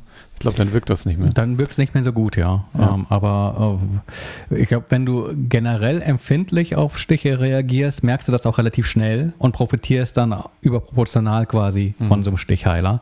Wenn du so einer bist, der halt dann irgendwie so einen kleinen Stich hat und denkt, okay, da ist so ein kleines Hügelchen, das aber auch nicht großartig juckt, dann brauchst du das auch nicht unbedingt. Kostet nämlich auch Geld und mhm. zwar 40 Geld. Hm. Ähm, und ist äh, dann doch nochmal ein Ecken teurer als so ein By the Way. Ich glaube, den kriegst du mittlerweile für 25 Euro, im Angebot vielleicht auch mal für 20 Euro. Ähm, hast da aber natürlich den Punkt, da musst du irgendwie auch ähm, glaub, Batterien reinstecken. Das kostet nochmal. Es ist sperriger und ähm, du zahlst bei dem Heated äh, offensichtlich einen Apple-Aufschlag, weil das ähm, gibt es auch nochmal äh, als USB-C-Version für Android. Ähm, kostet dann 30 Euro. wow. Und ähm, da das Ganze äh, so ein äh, Made, Made for Eye Logo trägt, also Apple zertifiziert ist, werden sie sich quasi einen Teil der Kosten, die durch die Zertifizierung anfallen, quasi durch den Preisaufschlag reinholen. Ich glaube nicht, dass das 10 Euro sind. Wahrscheinlich sind es 5 Euro und dann dachte man, komm, wir machen mal 5 Euro drauf, weil es Apple. Ja. ähm, kann aber trotzdem das Geld wert sein. Also wer, wer, sich häufiger über, über Juckreiz und Mückenstiche und überhaupt sowas ärgert und äh, so ein Bite Away total unpraktisch findet, weil es irgendwie Platz braucht und so, dann äh, kann das eine Alternative sein. Funktioniert auf jeden Fall so wie beworben. Ich befürchte, ich habe das nur so aus den Augenwinkeln mitbekommen, dass das, dass das tatsächlich auch in dieser Höhle der Löwen vorgestellt wurde. Das sind eigentlich so Produkte, die ich äh, aus Prinzip schon mal boykottiere. äh, weil, äh, das sind die, die dann irgendwie, glaube ich, nach, nach zwei, drei Monaten beim 1 Euro Markt äh, für 99 Cent im Angebot sind, weil das eigentlich Schrott ist, den keiner haben will. Ähm, nee, aber in dem Fall funktioniert, kann man machen. Sehr gut. Ähm, ich habe ein äh, äh, Thunderbolt 4 Dock ausprobiert. Und zwar das Sonnet Echo 11. Ähm, das gab es auch schon als Thunderbolt 3 Variante. Ähm, Äh, das heißt 11, weil es elf Anschlüsse hat. Ja, das ist ganz einfach zu merken. Elf Anschlüsse ist ja immer schon mal so ein bisschen Mogelpackung. Ne? Ein Anschluss fällt ja schon mal immer weg für, Für den Rechner. für den Rechner, genau. Ja, das stimmt. Also er hat, er, ich kann ja kurz erzählen. Also das Ding ist, hat, hat eine Vorder- und eine Rückseite. Ich, ich finde es hübsch, weil es äh, vorne und hinten gleich aussieht. Das, ich hatte vorher das Belkin ähm, Thunderbolt 3 Dock, was ja vorne so ein bisschen, bisschen zuläuft. Das wirkt irgendwie, naja, ich fand es nicht so hübsch. Dieses ist einfach vor, vorne und hinten gleich. Vorne hast du Anschlüsse, einmal den Thunderbolt 4 Ladeport, mit dem du den Rechner gleichzeitig mit 90 Watt laden kannst. Dann Ist hast du. Gut, dass der vorne ist, gell? Ja, genau. Also das das ist wirklich praktisch. Also vorne hast du alles, was zugänglich sein muss. Also wie gesagt, dieser, der Anschluss für den Rechner, dann hast du einen Kopfhöreranschluss, falls du den brauchst. Hast einen USB-Anschluss, wo du notfalls auch mal so einen äh, USB-Stick reinstecken kannst oder irgendwie so ein Ladegerät für, für, fürs iPhone oder so und einen SD-Kartenleser. Was ich auch irrsinnig praktisch finde, weil ab und zu, ich, wenn, wenn ich mal Fotos gemacht habe mit der Kamera, dann bin ich jedes Mal auf der Suche nach dem doofen Lesegerät, weil der Mac ja leider auch keins mehr hat. Ähm, und hinten hast du dann nochmal, ich mache es jetzt aus dem Kopf, drei USB-A-Ports, ein äh, Wahrscheinlich 3.2 Gen 2 oder sowas, gell? also die, die schnellen. die schnellen mit 10 Gigabit, ja. Ja. Dann noch ein Gigabit LAN-Port und drei weitere Thunderbolt 4 Ports. Hast du jetzt mitgezählt? Sind das jetzt elf? Du hast eben an den Fingern. Naja. Du hast noch, du hast noch den USB-A 2.0 Typ vergessen. Ja, der ist vorne. Ah, der ist vorne, okay. Mhm. Ähm, genau. Das ist alles dran. Funktioniert super. Ich habe es ja extra einmal ausprobiert mit zwei Monitoren, äh, zwei 4K-Monitore. Ähm, äh, das hat ohne Probleme funktioniert. Es wurde auch nur so, naja, es wurde so ein bisschen warm, ne? Aber jetzt nicht, dass die es machen, die ultra machen heiß auch ist. 4K, 4K 60, oder? Ah, das habe ich leider nicht ausprobiert. Müsste ich nochmal nachreichen. Weil ich, ich kann nicht mehr mit 30 Hertz, das, das geht gar nicht. Also deswegen finde ich das auch so, also hier, ich habe hier so ein neues Razer-Dock stehen, das kann dann angeblich 8K 30. Also jetzt hat sowieso kein Mensch einen 8K-Monitor, also wenige. Ja. Ähm, man könnte natürlich so, ein, so ein- eine Klotze anschließen mit 8K, um das auszuprobieren, aber ähm, 30 Hertz ist, ist wenig. Also wenn, wenn der Mauszeiger über den Bildschirm ruckelt, macht das alles keinen Spaß. Mhm. Ähm, das Sonnet soll auch äh, ein 8K unterstützen. Die Framerate weiß ich jetzt nicht. Ähm, allerdings nur unter Windows, weil am Mac funktioniert es nicht. Am Mac, A- M1 Mac kannst du sogar, glaube ich, nur einen extra Monitor anschließen, wenn ich das richtig gelesen habe. Hm, aber Da- das ist dann eine Be Begrenzung seitens Apples und nicht seitens genau. Sonnets. Ja, da, es gibt da extra eine, eine wilde Tabelle mit, je nach welches Modell, welches Betriebssystem du laufen hast, was du da denn randdangeln kannst. Ja. Das ist sowieso problematisch, finde ich, bei diesen ganzen äh, Thunderbolt-Docks. Ähm, die unterscheiden sich im Detail ja doch sehr in, in der Schnittstellenausstattung und auch in dem, was an den Schnittstellen unterstützt wird. Und das wirklich äh, dann so eine, eigentlich so ein Puzzlestück ist, dass du schauen musst, was hast du selbst an Peripherie, Mhm. was willst du vielleicht zukünftig noch an Peripherie dazu holen und welches Dock ist das, was zu dir passt. Dann ist es natürlich auch nochmal verwirrend mit, jetzt denkt man, oh je, Thunderbolt 4. Ähm, was ist das denn schon wieder? Mhm. Äh, was sich dann irgendwie relativ schnell klärt mit, eigentlich ist das auch nur Thunderbolt 3 mit äh, höheren Mindeststandards. Ja, das ist eh alles Ähm. verwirrend. Also, und dann sieht das auch noch alles aus wie USB-C. Genau, wo man dann weiß, okay, USB-C ist halt nur der Stecker äh, und ähm, dann gibt es halt irgendwie nochmal Protokolle äh, und alles ziemlich wild. Mhm. Ähm, deswegen auch, ich gehe ja schon äh, länger mit der Idee hausieren, mal so einen Vergleichstest anzugehen, aber das ist einfach, e- eigentlich müsste es so eine Website geben, wo du sagst, das hast du, Ja. und klickst dich da durch. Also vielleicht so eine, so, wie so ein Psychotest in der, in der Brigitte oder sowas. So, so ein Flowchart. So ein, Genau, wel- wel- welches Dock passt zu mir? ja. Ähm, Da, also auf die Anschlüsse muss man auf jeden Fall achten und dann natürlich auch, ähm, äh, was die können, weil klar, du kannst auch ein, kannst einen Dock mit 20 Anschlüssen haben, die aber alles, alle nichts können und das Dock irgendwie 30 Euro kostet. Da hast du aber wa- wahrscheinlich keinen Spaß mit, weil dann dein Monitor damit nicht funktioniert oder so. Ja, Ja. oder Details wie äh, hier bei Razer hast du ähm, ja hinten auch normale USB-A-Anschlüsse. Die sind aber stromlos, wenn kein Notebook vorne dran steckt. Ach, guck. Äh, Wenn du da irgendwie Dinge auflädst oder sowas, kann das natürlich irgendwie auch. Äh, Das ist ja ungünstig, wenn man gerade unterwegs ist und denkt, dann lade ich immer schnell mein, mein iPad damit. ja, aber gibt es Menschen, die ihr Dock mitnehmen? Nee, das meine ich. Also das Dock bleibt zu Hause und da Ach so, hängt das okay. iPad dran, soll geladen werden, aber Und der Rechner ist nicht leer. da. Ja, Das ist ja dann doof. Ähm, was hier, was ich auch noch, also erst dachte ich so, oh nein, weil das Dock hat vorne zwei LED, einmal Power und einmal Link. Link ist dafür, ne, sagt, ja, ich habe hier so einen so einen Rechner dran, bisschen überflüssig, aber das Gute ist, man kann die ausschalten, also man kann das ganze Dock ausschalten mit einem Knopf. Das hatte ich vorher nicht, an dem Belkin, Belkin war keiner. Und da mein, mein Arbeitszimmer ja gleichzeitig mein Schlafzimmer ist, bin ich um jede LED froh, die irgendwie nicht leuchtet. Mir ist nämlich gestern Abend auch noch aufgefallen, dass hier, ich habe so einen Switch unterm Schreibtisch, der, die, da muss ich die LEDs auch noch. Ja, vor, ja so. Switch ist besonders schön. Oh. Der macht da eine richtig Disco. Ja, das merkt man ja leider auch immer erst, wenn es richtig dunkel ist. Ja, ähm, hier an der Stelle nochmal die Empfehlung. Ähm, Light Dims heißen die Dinger. Das sind kleine Aufkleber, Ja. ähm, die du über LEDs drüber kleben kannst, die dann das Licht tatsächlich äh, blockieren also, und sich aber auf Wunsch auch wieder rückstandsfrei entfernen lassen. Weil so Methode Edding ist ja schon ziemlich äh, endgültig. Ja. Ähm, aber die Lightdims äh, kosten einen Bogen, glaube ich, 5 Euro und damit kann man schon jede Menge LEDs zukleben. Das ist die Alternative für, wenn es keinen Schalter gibt. ja Ähm, die gucke ich mir mal an, ja. Das ist, eine, ist ein guter Tipp. Ähm, ich habe noch nichts, also preistechnisch ab, schlägt das so ein bisschen leider zu Buche. Ich glaube, Sonnet ruft dafür 400 Euro auf. Die anderen äh, Thunderbolt 3 Docks, die ich so im Kopf habe, die kosten auch so alle irgendwie 350. Und ich meine gesehen zu haben, auch das Anker, dieses Power, wie heißt das?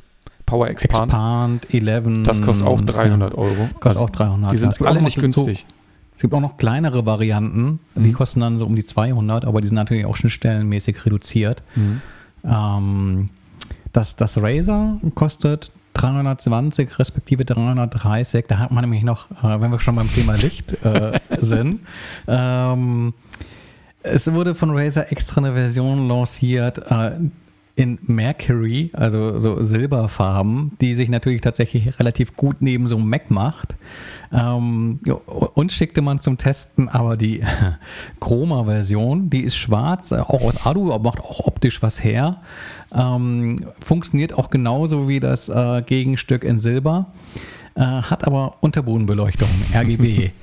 ähm, Razer beleuchtet einfach alles, oder? äh, genau. Also wer, wer jetzt neben Tastatur und Maus äh, auch noch irgendwie das Dock beleuchtet haben will, kann das auch äh, mit dem, mit dem Razer Dock haben. Problem ist nur, normalerweise kannst du die Beleuchtung ja steuern. Ähm, die Software funktioniert aber nicht auf dem Mac. Ähm, Was macht die jetzt es bei gibt dir? so einen, äh, das leuchtet einfach immer und wechselt die Farben. Es ist, es ist ganz gut, dass, dass mein Arbeitszimmer nicht mehr kombiniert auch mein Schlafzimmer ist, sonst wird mich das um den Verstand bringen, weil ich glaube, so groß ist keiner der Light dem Aufkleber, dass er da irgendwie. ähm, und da scheint es auch keinen Knopf zu geben, dass du das ausschalten kannst. Also es ist auf immer und ewig. Äh, es sei denn, es gibt da vielleicht auch nochmal eine Mac-Software. Es gibt so einen ähm, auf GitHub irgendein äh, Projekt, das äh, tatsächlich Razer Hardware ähm, steuerbar macht äh, in, in, in Sachen Licht, Lichtspielereien. Mm, Das Thunderbolt 4 Dock ist aber noch nicht unterstützt. Ähm, deswegen ja, wahrscheinlich greift man als Mac-User tatsächlich eher zu der Mercury Edition. Die, die kostet dann auch einen Zehner weniger und äh, Aber ich finde das doch 320. auch hübsch. Ich glaube, es ist ähnlich ausgestattet wie das von Sonnet. Ich glaube, die sind sowieso alle sehr, sehr ähnlich ausgestattet, weil die alle den gleichen Intel-Chip drin haben.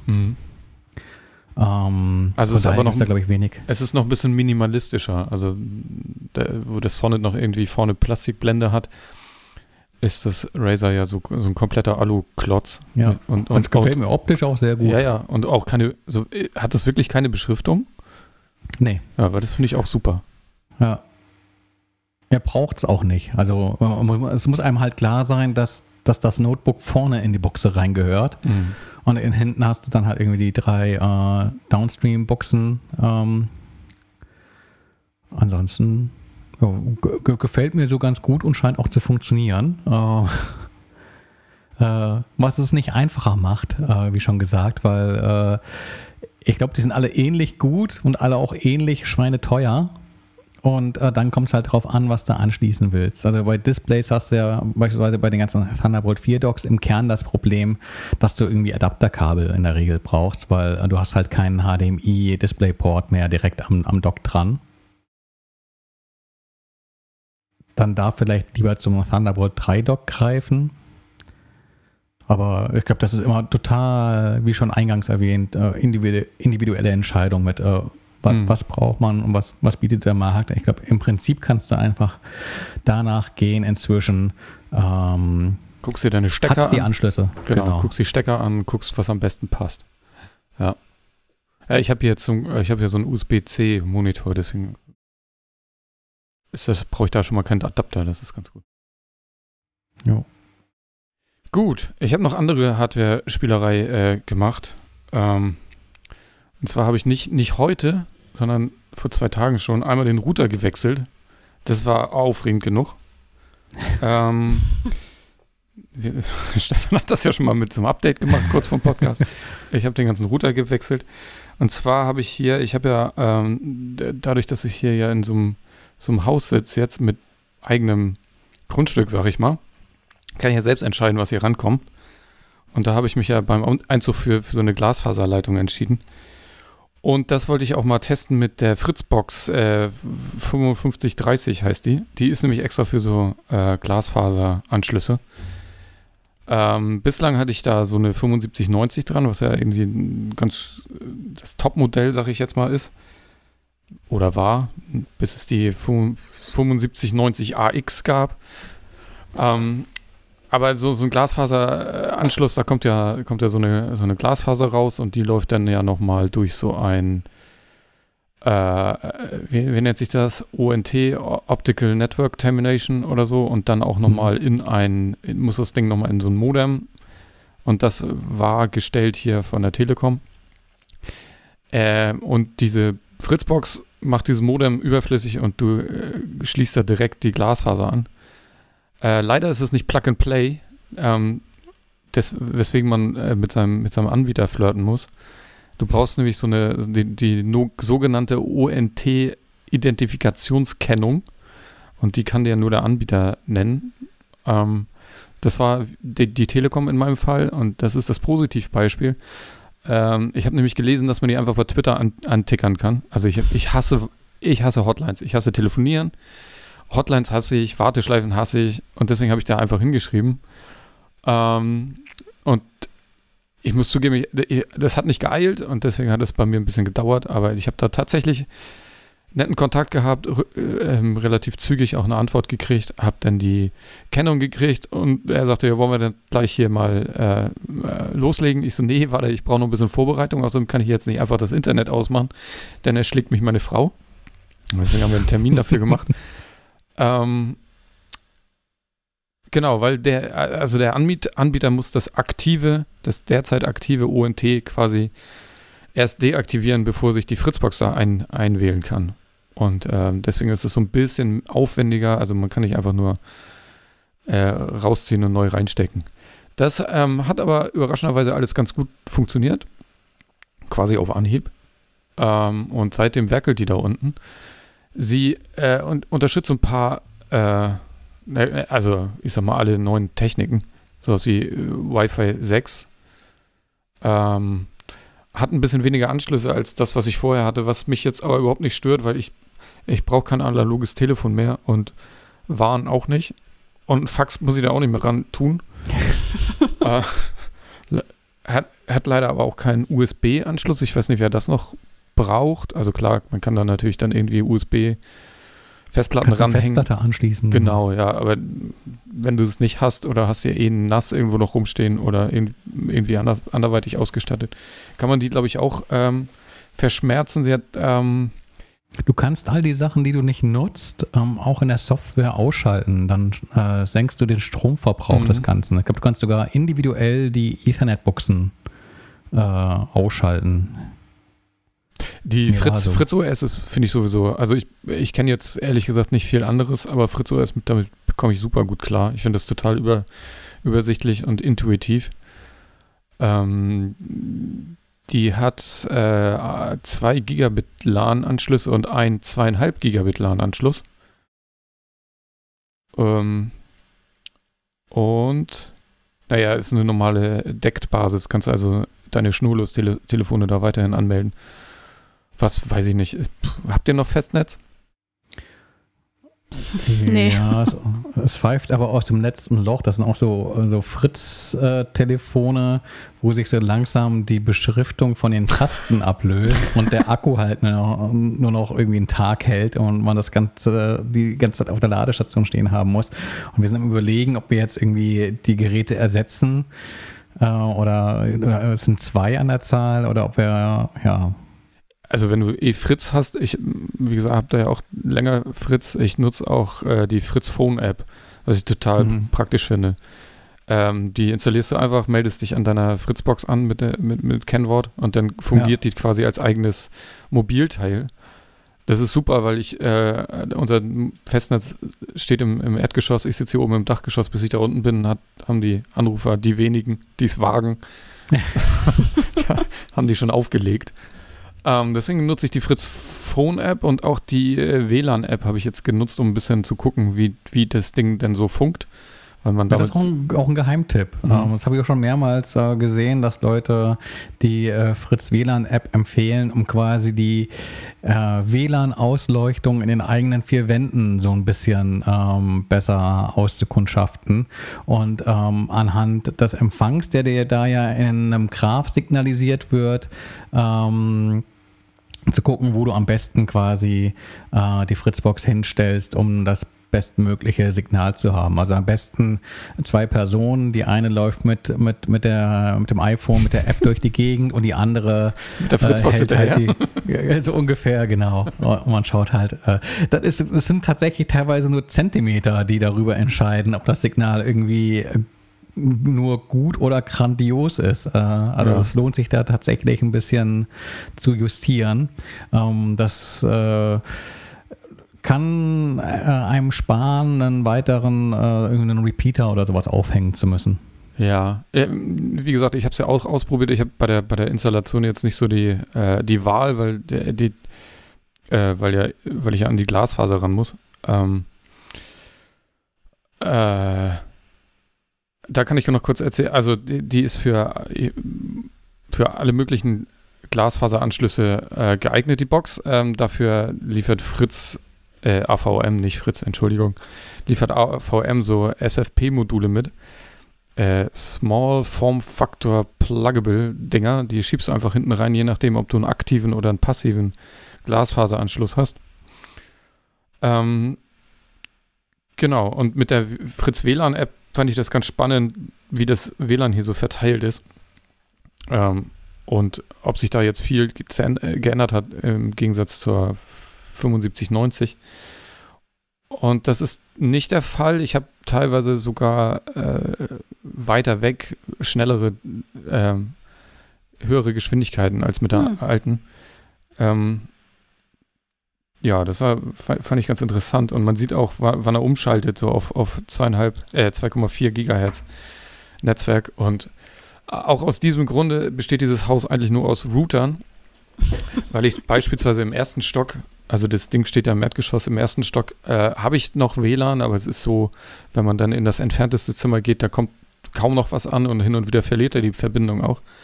Deswegen Mhm. habe ich ja auf jeder Etage mindestens einen Repeater. Wie viele Etagen hast du denn? Drei. Also Ui. Erdgeschoss, erstes, zweites, also drei Etagen. Also kein Keller und ähm, sonst ist ja ist nicht sehr groß. Aber was ich ähm, ähm, bei methodisch inkorrekt, weil die auch gerade darüber sprachen, äh, noch gelernt habe, wir haben Fußbodenheizung und das ist ein großes Problem für WLAN. Oh, na, warum? Naja, weil, weil A, Betondecken sind scheiße und wenn da dann auch noch Wasser durchläuft, dann äh, ver verliert das Signal noch mehr. Ähm, deswegen habe ich damals auch direkt ein Kabel bis ins Dachgeschoss gezogen und hier hängt quasi nochmal ein Repeater mit, mit LAN angeschlossen, damit er hier auch nochmal rumfunken kann. Also ich bin überrascht, wie gut das alles funktioniert hat mit der, ähm, mit der Fritzbox und werde jetzt mal testen, ob ich da irgendwelche anderen Einschränkungen oder so feststellen kann. Bislang ist mir aber im Vergleich zu der alten nichts aufgefallen. Und jetzt ist, kommt Stefan gerade wieder mit dem Paket und alle sind gespannt, was da drin ist. Mhm. ich auch. Vielleicht äh. kann Sophie derweil, derweil weitermachen. Ja, ja, ich mache mit der ähm, Vamilo-Tastatur weiter, die sich mein Freund vor ein paar äh, Wochen besorgt hat. Äh, das ist eine mechanische Tastatur. Wisst ihr, was das ist? Ja, es sind die, die so laut klackern. Ja, genau. genau die, mit denen man sich sehr unbeliebt macht im Büro. Ja, ja. Wir Noch ein Vorteil einen Kollegen. ja, ja, genau. Dann, dann muss nur ich darunter leiden. ja, ich habe den schon, ich habe dem schon verboten, der, der, hat seinen Arbeitsplatz bei uns im Schlafzimmer und ich habe dem schon verboten, wenn ich schlafen gehe, dann darf der da nicht mehr mitarbeiten. das geht nämlich nicht. Ja, auf jeden Fall ähm, es gibt ja Leute, die, die toll finden, die Tastaturen, ähm, die sich nicht so an der, an der lauten Klackerei stören. Mhm. Auch, ich glaube auch durchaus wegen dem Schreibgefühl, die, die man mit denen hat. Die, die, die funktionieren ja ein bisschen unterschiedlich zu den, zu, zu so herkömmlichen ähm, Tastaturen. Äh, man muss die, man muss die, man muss die Tasten nicht so, so stark durchdrücken. Ich glaube, das ist so der, der größte Unterschied. Ähm, und äh, ich, ich, ich finde die aber aus einem anderen Grund sehr, sehr attraktiv, die äh, Tastaturen von Vamilo. Weil, also das ist so ein chinesischer Hersteller, also auch eine Einzelperson, der hat äh, durchaus Kooperation mit irgendwie Herstellern und so, aber der macht äh, quasi handgefertigte Tastaturen und die sind sehr, sehr schön. Das sind sehr schöne, bunte Tastaturen. Ähm, auch in unterschiedlichen Ausführungen, also irgendwie 20 Prozent, 80 Prozent, 100 Prozent, alles Mögliche, also in unterschiedlichen Größen. Ähm, von das allen möglichen. Mini-Tasten, oder? Nee, äh, da, da, sind, da fehlt dann zum Beispiel das, das Zahlenfeld. Das ist bei, ah, glaube ich, bei die 60 Prozent. alle gleich groß. Ja, ja, genau. Schon, schon bei 80 Prozent fehlt es für der Nummernblock. Stimmt, ja. Also da ist, da ist dann noch das, äh, sind dann noch die, die, die Richtungstasten aber äh, genau, die, das Zahlenfeld fehlt dann bei so, bei so kleineren Sachen. Und je kleiner die wird, desto mehr Tasten fehlen halt. Sowas wie, wie äh, ich glaube, F1-Tasten, also die F-Tasten fehlen dann zum Beispiel auch bei, bei 60% Tastaturen. Ähm, genau, aber für jemanden, der so ein bisschen sowas ein bisschen ausgefalleneres haben möchte und sich, wie gesagt, nicht an dem lauten Klackern dieser Tastaturen stellt. Also da, da gibt es auch gibt's unglaublich viele Optionen, da gibt es auch unterschiedliche Switches, also die, die Tasten ah, quasi, äh, die man die man dann einsetzen kann. Die sind unterschiedlich laut, die haben eine unterschiedliche Klangfarbe. Da gibt's auf YouTube sehr viele Leute, die sich damit sehr lange beschäftigt haben und sehr ausführliche Guides geben, ähm, welche man dann äh, sich besorgen will, damit die halt angenehm fürs Ohr klingen. Ähm, und da kann man sich wirklich lange und viel mit beschäftigen, um dann die, die schönste und leiseste oder angenehm klingendste Tastatur äh, sich selbst zusammenzustellen. Oder die lauteste. Oder die lauteste, genau, wenn man einfach alle seine, seine Mitbewohner und Arbeitskollegen nicht leiden kann. Dann kann man sich auch die lautest, lautmöglichste holen, ja. Kann, kann man wirklich ähm, jede einzelne Taste äh, sich überlegen? Ähm, also du kannst auf jeden es gibt auf jeden Fall Hersteller, die unterschiedliche Switches irgendwie anbieten. Ähm, und du kannst dir die, glaube ich, auch unterschiedlich zusammenstellen. Geil, No Printing. Das finde ich super. Steht aber nichts drauf.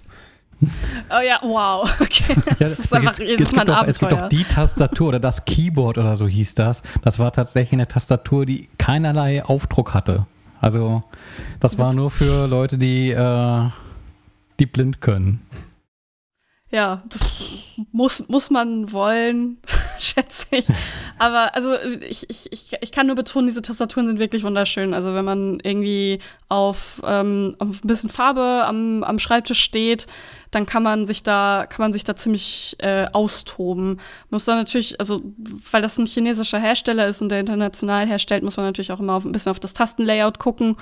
Ähm, aber grundsätzlich ist das, äh, sind das sehr empfehlenswerte Tastaturen, wenn man eben nach mechanischen Tastaturen sucht. Also ich glaube, immer wenn man das so im Hintergrund von irgendwelchen Streamern oder so sieht, die, oder von irgendwelchen Künstlern, die so bunte Tastaturen haben, das sind dann solche äh, Vamilo-Tastaturen.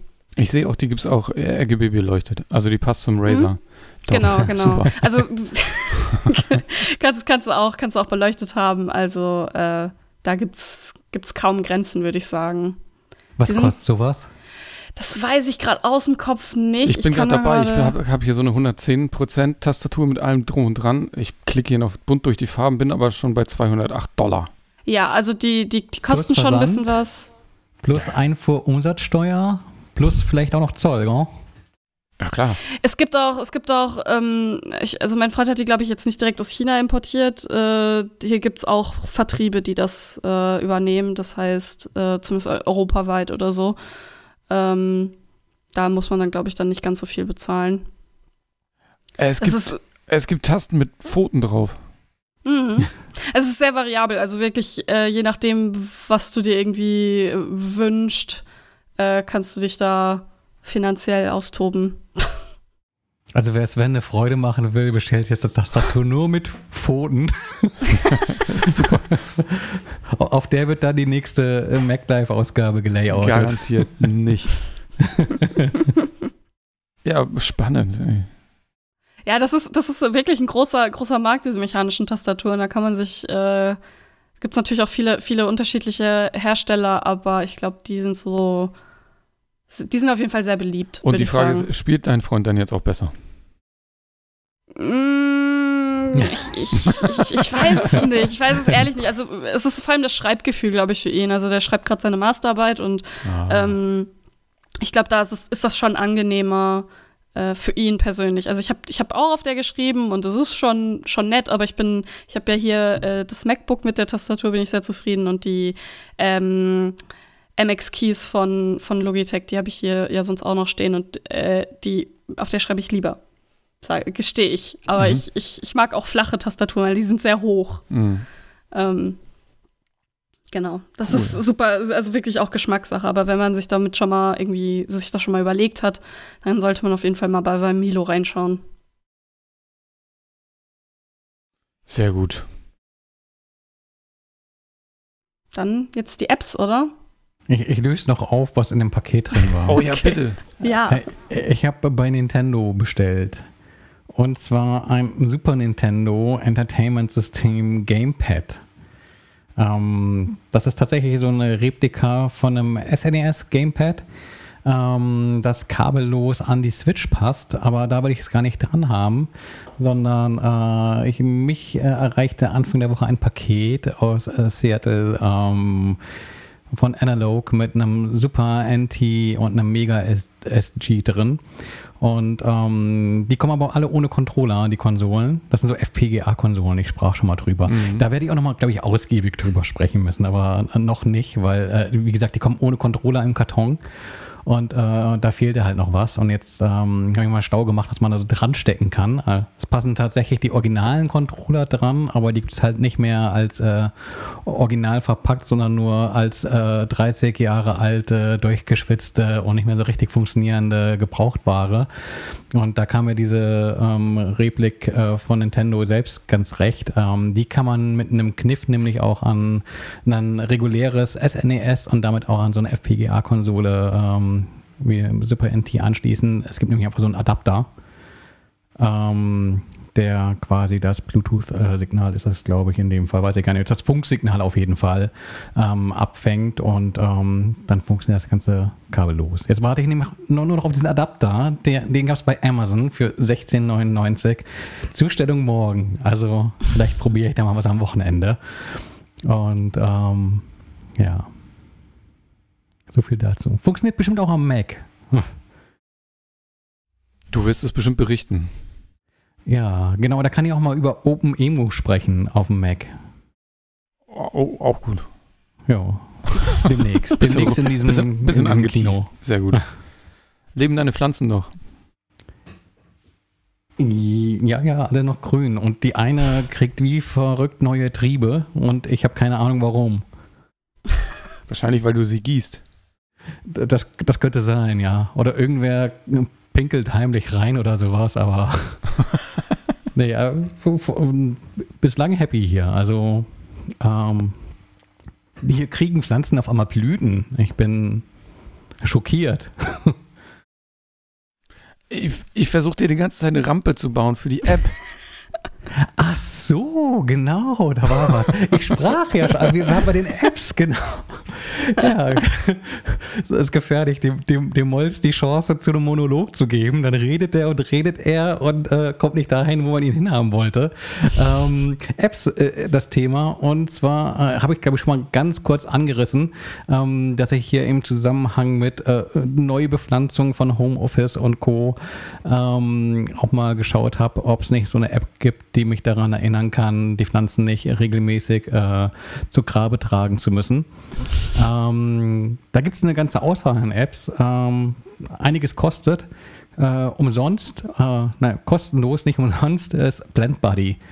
Ähm, super praktisch. Äh, machst die App auf, kannst einfach dein, dein Zuhause anlegen mit verschiedenen Räumen und in die Räume deine Pflanzen packen. Kannst die Pflanzen auch individuell benennen. Ähm, meine, das, Tochter das ist die schwierigste Aufgabe, finde ich. Äh, äh, ja, aber man kann da erstaunlich äh, kreativ sein, auch wenn es dann oft irgendwie als Karlauer äh, endet. Ich kann es leider nicht lesen. Achso, ist unscharf, ne? Ja, ich habe auch so, so, so spannende Namen wie Franz und Zebra und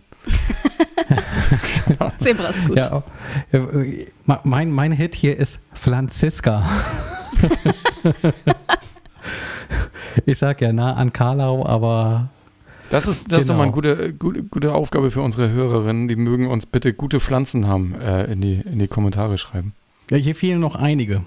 Ich habe ich hab, äh, noch Ger Gerhard, eine Pflanze bei mir stehen, die heißt Gerhard. Okay. Das ist auch ein guter Name. Ich, finde es immer clever, wenn es auch noch einen Bezug hat auf das Thema Pflanze. Also es gibt ja auch noch Liliane, das passt auch noch irgendwie so in die Richtung, aber ich glaube, da war es dann auch schon mit der Kreativität zu Ende und äh, dann habe ich halt irgendwie dreimal ein Blatt äh, irgendwie in der App. Ähm, damit ich die unterscheiden kann, ähm, kann ich Fotos anlegen. Ähm, insgesamt sind über 2000 Pflanzen schon irgendwie hinterlegt in der App, ähm, teilweise auch mit Fotos. Wenn du Fotos machst, kannst du auch sagen, ja gut, das ist nur meins oder ich teile das mit der Community, damit andere kein Foto mehr von ihrer Pflanze machen müssen. Ähm, Genau, und dann in der Detailseite zu der jeweiligen Pflanze kannst du halt sagen, okay, so muss die gegossen werden, so muss die gedüngt werden, so sieht sie gerade aus. das ist am besten. Wie, wie geht's ihr? Genau. Ähm, Ruhe in oh, Frieden. Hat sie, hat sie Schädlinge oder irgendwie sowas? Kannst du auch ankreuzen. Äh, kannst da genau über ihr, ihr Wohlergehen Buch führen. Und es gibt sogar die Möglichkeit, tatsächlich die Pflanze virtuell zu Grabe zu tragen, wenn es dann halt mal nicht geklappt hat mit dem grünen Daumen. Ähm, musste ich bislang hier in der App noch nicht. Ich weiß nicht, ob es dann tatsächlich den Eintrag gibt, Pflanzenfriedhof, weil da steht ja als Pflanzenfriedhof, glaube ich, mit drin. als, ähm, als neuer Raum. Ich, äh, charmant. Ja, das ist ähm, was mir so ein bisschen fehlte im Vergleich zu Planta, das ist eine Bezahl-App, ähm, kostenlos, aber die Funktionen, die man so als normaler Mensch haben will, sind halt hinter einer 37 Euro im Jahr Paywall. Ähm, da findest du halt noch Informationen zu, okay, du hast hier diese Pflanze und ähm, wenn du die zurückschneiden willst, machst du das so und äh, wenn die Schädlinge hat, dann, äh, wenn es so krabbelt, nimmst du das, wenn es so anders krabbelt, das oder ähm, da hast du einfach noch mehr Anleitung, also Dinge, die du halt sonst eher dir eher googeln müsstest. Ähm, andererseits, äh, so aus meiner äh, bisherigen, noch nicht allzu langen Erfahrung als Hobbygärtner reicht das eigentlich, wenn man regelmäßig äh, Wasser gibt, ab und zu mal die Pflanzen, die es mögen, besprüht, äh, abstaubt und äh, wenn man so einen ähm, Blähton-Granulatsystem hat, kannst du halt irgendwie zweimal im Jahr so Düngersteinchen irgendwie mit ins Wasser schmeißen, dann reicht das irgendwie auch. Ähm, aber ich glaube, je nachdem, wie viel äh, Herzblut da man mit reingeben will, auch wenn man irgendwie ähm, Stecklinge äh, aus Stecklingen neue Pflanzen züchten will oder sowas, da findest du in anderen Apps vielleicht mehr oder musst dann halt eben alternativ noch Google äh, da, äh, mit bemühen. Ansonsten finde ich mit Plant Buddy in der Kernfunktionalität, so als Erinnerungshilfe, ist super. ganz gut. Ich habe deinen dein Tipp auch aufgegriffen, habe hier mal meine Pflanzen mit äh, eingetragen. Ähm, man kann sein Zuhause ja auch teilen mit anderen. Dann muss man das Gießen nicht, äh, nicht alleine verantworten. Das ist äh, ganz gut. Ich finde sie ein bisschen dezent in ihrer ähm, Erinnerung. Also sie könnte noch vehementer darauf hinweisen, dass die Pflanze Wasser braucht. Weil das mit Schreien. Ist, also man gibt es halt einmal ein. Wenn, ich habe zu einer bestimmten Uhrzeit sagt sie dann Bescheid, so jetzt könntest du mal Pflanzen gießen. Und wenn ich das dann wegklicke, dann gibt sie auch Ruhe. Dann erinnert sie nicht nochmal daran. Übrigens, du hast da was vergessen. Drei Tage später nochmal hier. Im, jetzt wird es echt dringend. Das könnte noch ein bisschen besser sein. Aber für so eine kostenfreie App finde ich die echt super. Und ich habe sie in Zusammenarbeit mit Seek benutzt, um zu, überhaupt erstmal herauszufinden, was ich für Pflanzen habe. Ähm, weil ich keine Ahnung, wie die heißen. Also ich weiß ja nicht, was für eine Gattung das ist. Und da kann Seek halt ganz gut helfen. Hm. Super. Und dann hast du gegessen? Genau, aber nicht, nicht die Pflanzen, sondern äh, so, was das Internet an Rezepten hergibt. Ähm, es gibt eine neue App namens, ähm, wie spricht man sie aus? Mela. Ähm, ist quasi so eine Rezepte-Sammel-App. Die stammt von dem Entwickler des RSS-Readers Reader. Oh. Und da denkt man schon gleich, okay, oh.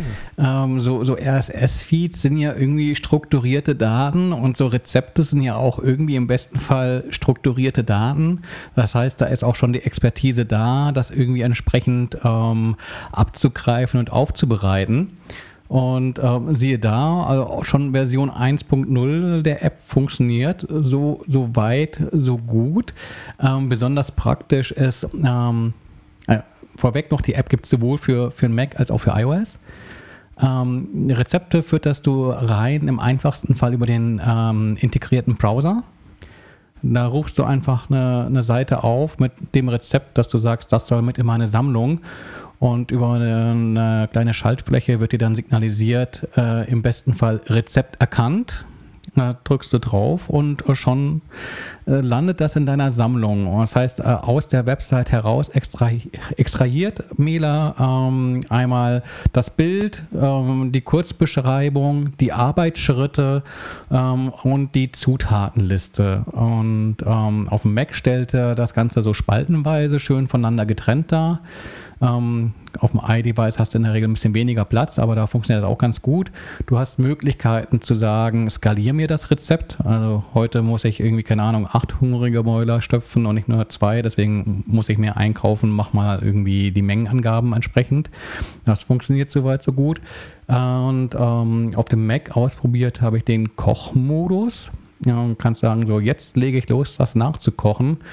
Dann ähm, schaltet das Ganze in, ins Vollbild, der Text wird größer und ähm, es wird jeweils der aktuelle Zubereitungsschritt hervorgehoben und mit einem Druck auf die Leertaste oder Pfeil runter ähm, kannst du dann quasi immer zum nächsten Schritt springen und äh, weißt, dass du die Zwiebeln schon einmal geschält hast und das nicht noch ein zweites Mal machen musst, weil du bis zum zweiten oder dritten Schritt weitergesprungen. Das fand ich ganz praktisch ähm, weil man ja oft keine, keine Hand irgendwie frei hat äh, beim Kochen, ähm, das dann so abarbeiten zu können. Ansonsten kannst du Rezepte auch hinzufügen, indem du einfach RSS-Feeds abonnierst, ähm, da also quasi die Expertise, die man mit Reader schon hatte, mit einfließen lassen. Das heißt, wenn du da irgendwie einen Blog kennst mit äh, da sind immer besonders tolle Rezepte bei. Abonnierst du das einfach, die landen dann äh, in der App.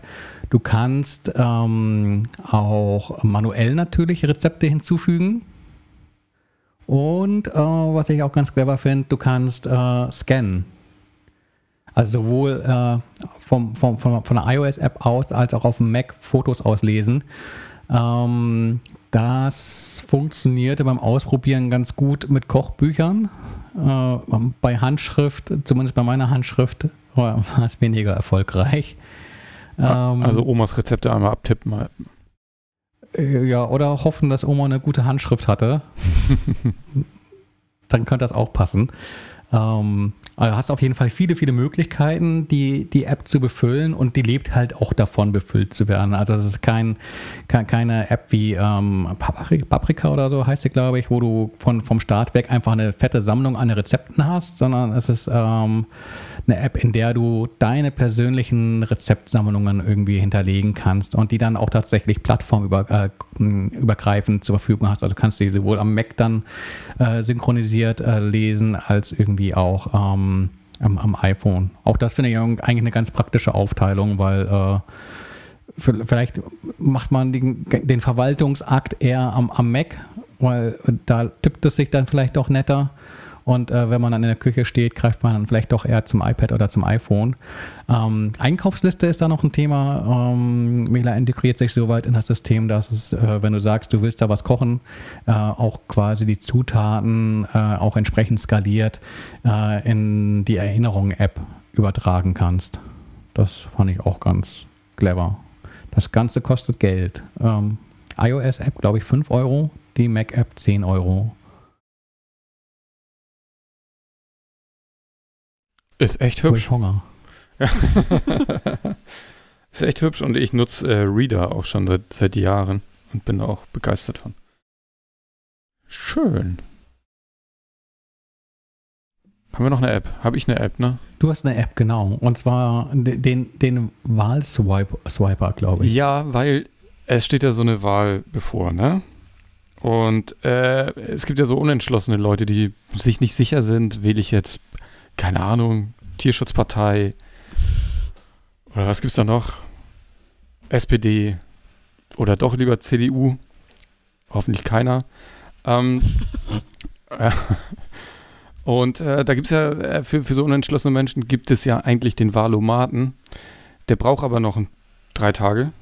Der kommt nämlich erst am 2. September, ist der fertig. Ja, wie sinnvoll, huh? jetzt wo die Leute schon alle gewählt haben. Ja, wo die alle Briefwahl gemacht haben, ja. naja, aber deswegen gibt es äh, Wahlswiper. Schwieriges Wort. Ähm, das ist quasi so ähnlich und äh, verbindet das so ein bisschen mit, mit dem Tinder-Prinzip. Also man kriegt so ein paar Aussagen oder ein paar Fakten vorgelegt und äh, kann denen zustimmen oder die, diese ablehnen oder überspringen.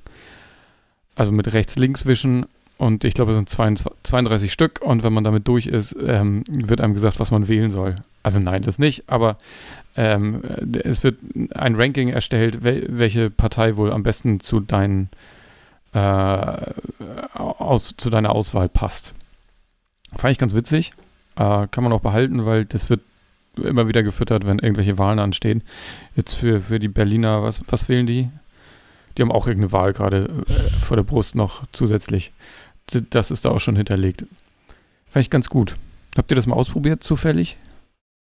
Nee, bisher noch nicht, aber ich habe immer Spaß mit dem Valomat, also ähm, werde ich mir dann auch mal Wahlswiper angucken. Ja, es funktioniert vom Prinzip her dasselbe. Und, und Wunder bei meinen Ergebnissen, ich äh, verrate jetzt nicht die ersten zehn Plätze, aber die letzten beiden waren CDU und Af AfD. ich weiß jetzt nicht mehr in welcher Reihenfolge, aber das ist auch egal. Ja, das ist Wahlswiper. Dann äh, schließe ich die Apps ab äh, mit einer ähm, Schnittsoftware-App, die heißt VN. Recht, recht äh, leicht zu merken. Äh, Gibt es auch für den Mac, aber ich würde es vor allem für, fürs Handy oder fürs iPad von mir aus auch, denke ich, ähm, empfehlen. Äh, ja, darin, da kann man Videos drin schneiden. Das ist, äh, ich, ich habe das vorher noch nie gemacht, so mit, ne, mit einer Touch-Oberfläche, habe aber gemerkt, dass das ziemlich gut funktioniert und dass das auch ziemlich intuitiv funktioniert. Also es gibt so ein, wenn man sich die zuerst runterlädt, dann gibt es auch so ein Tutorial, da wird äh, einem einmal alles äh, genau erklärt, wie das so funktioniert. Die ist auch kostenfrei und äh, ist dann ein bisschen mit Werbung durchzogen, aber eigentlich nicht besonders offensichtlich, nur in den äh, in der Auswahlmenü, wenn man irgendwie Projekte auswählt oder ähm, zwischen den Reitern hin und her wechselt, aber im eigentlichen Schneideprozess merkt man da nichts von. Und die ist insofern ganz cool, weil man da auch verschiedene Spuren hat, wie man das vielleicht sonst auch so äh, anderen Schnittprogrammen kennt, dass man da äh, also die, die, hat jetzt natürlich nicht so riesige Optionen wie jetzt so große, große Schnittprogramme, aber man kann auf jeden Fall ich glaube, zwei ähm, Videospuren kann man anlegen. Man hat äh, eine Musikspur. Man kann auch noch Voice-Over drüber sprechen, über die einzelnen ähm, Szenen, die man dann irgendwie schneiden will. Äh, wie gesagt, das macht man dann alles mit den Fingern. Das funktioniert sehr intuitiv. Äh, ich habe das, äh, wie, wie, die, wie die letzte App, die ich äh, letzte Woche vorgestellt habe, auch äh, in, diesem, in dieser Fortbildung benutzt, um so ein kleines äh, ja, Videopro äh, Videoprojekt äh, zu erstellen. Und äh, während da so ein paar andere ein bisschen mit gestr äh, gestruggelt haben, so ein bisschen mit gekämpft haben, äh, weil sie das eben auch gewohnt sind, das an einer, äh, einer Tastatur und mit Maus zu machen, hm, fand ich das eigentlich ziemlich schnell und leicht zu lernen, wenn man irgendwie so ein bisschen das Gefühl äh, dafür kriegt. Äh, es ist, es ist, wenn, man, wenn man sich Zeit lässt und sich nicht zu sehr stressen lässt, dann kann man da äh, eigentlich ganz coole Videos mitschneiden. Also, ne, jetzt nicht die, die, die, die, die großen Filmmeisterwerke, aber ähm, für so ein, weiß ich nicht, für so ein YouTube-Video, was man irgendwie auf, auf die Schnelle irgendwie zusammenschneiden möchte, wenn es irgendwie so ein Vlog ist oder ähm, solange man jetzt nicht zwischen mehreren Videomaterialien hin und her schneiden möchte, ähm, funktioniert die unglaublich gut. Cool. Und warum ist die kostenfrei? Das kann, kann ich nicht rausfinden. Wo ist der Haken? Ja, das habe ich mich auch gefragt. Ich habe auch gerade eben fieberhaft äh, gesucht, um zu gucken, wie viel die kostet und was da irgendwie der Haken ist, aber das ist keiner. Also ich glaube, man kann sich dann halt vielleicht noch so mehr Schriftpakete äh, oder so, also für, für verschiedene Schriften, ähm, wenn man irgendwie Videos noch beschriften möchte, ähm, runterladen oder so. Aber ansonsten ist, da, ist da kein Haken, glaube ich. Nutzt nicht mal deine Daten. Wie langweilig. Ja, wenn, wenn du nicht willst, äh, kannst du die komplett so nutzen, ja. Verrückt. Cool. VN. Hast du rausgefunden, wofür, das wohl steht? Nee, absolut nicht. Keine Ahnung. Äh, nee. Video Dings. Video Nings. cool. Auch direkt mal runtergeladen. Perfekt. Super. Damit kommen wir zum Gaming, wenn ich das richtig sehe. Ja, Streaming haben wir diesmal nicht so viel, oder? Boah, ich habe am Ende zwei Dinger, die kann ich kurz erwähnen. Das ist gut. Dann steige ich mal ein. Ich habe ich hab die Ausbildung zum Psychonauten erfolgreich bestanden. Jetzt fragt man sich, was zur Hölle, was, Psychonaut? Ähm, neues Spiel für Xbox, PlayStation und ähm, Windows. Äh, angekündigt für den Winter, auch für Linux und Mac nativ lässt sich, wenn man möchte, wer so einen Game Pass Ultimate ähm, Abo besitzt, ähm, für Xbox äh, auch im Stream spielen. Also du brauchst keine Konsole, kannst aber trotzdem dieses Xbox-Spiel ähm, im Browser beispielsweise auf dem Mac spielen oder auf deinem iPad oder iPhone mit Controller. Ähm, was ist das für ein Spiel? Ist ein Nachfolger zum ersten Teil von Psychonauts. Ähm, Ach, daher die zwei. Ich verstehe. Genau. ein Mysterium geklärt. Äh, Mysterium ist aber das Stichwort. Äh, was ist denn so ein Psychonaut? Es geht darum, dass du als ähm, angehender Psychonaut ähm, namens Res in, in die Gehirne von, von, von Freund und Feind ähm, reinspazieren kannst.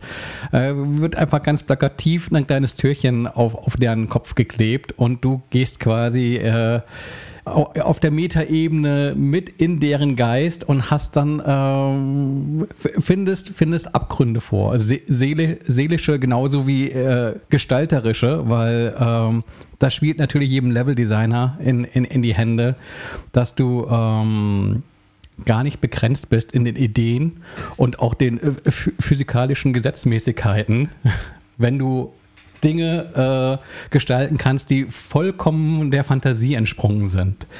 Ähm, das Ganze ist ein Plattformer, also so ein bisschen wie so ein Mario 64 oder so, so ein 3D-Mario. Äh, du hüpfst und springst durch die Gegend. Ähm, es gibt jede Menge Sammelgegenstände, aber es gibt auch jede Menge Geschichte. Und das ist eine gute Nachricht, insofern das Spiel federführend ähm, äh, von äh, Tim Schäfer stammt, der unter anderem Grim Fandango, Brutal Legend, Broken Age, ähm, Full Throttle, der hat ja auch bei Day of the Tentacle irgendwie seine, seine Hände mit im Spiel. Also alle Spiele, die ähm, Geschichten erzählen, Geschichten gut erzählen und auch lustig sind. Ähm, das äh, Lustige an Psychonauts 2 ist, das Thema ist sehr ernst. Also der Einstieg ist auch schon so, so ein Warnbildschirm. So mit, hier geht es irgendwie um, um, um Krankheiten, um seelische Krankheiten. Du wirst irgendwie, wenn du Angst vor Zahnarztbehandlungen hast, wird es hier Szenen geben, äh, die, die dir vielleicht Probleme bereiten. Ähm, es geht auch um, um Panikattacken und andere äh, Angststörungen etc. Ähm, aber es geht vor allem um, um das Thema, wie man damit irgendwie umgehen kann, um, um Empathie und Heilung. Ähm, das fand ich aber irgendwie ganz charmant, dass man irgendwie so ein ernstes Thema versucht, spielerisch aufzubereiten und in eine Story einzubetten, die irgendwie jetzt äh, niemanden brandmarkt, sondern einfach wirklich eine Geschichte erzählt, die es auch wert ist, erzählt zu werden die auch nicht immer leichte Kost ist, aber äh, trotzdem witzig. Ich glaube, da kann man gar nicht zu viel vorwegnehmen, ohne zu viel Preis zu geben.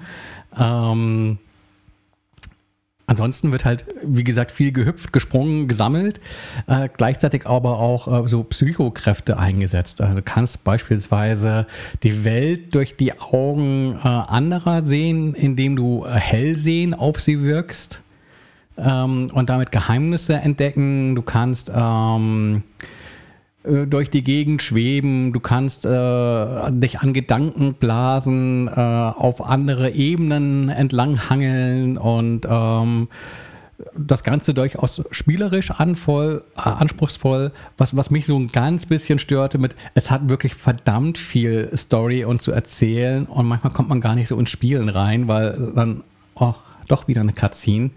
Ähm, Gerade dann, wenn man mal so reingekommen ist, äh, wirst du wieder unterbrochen.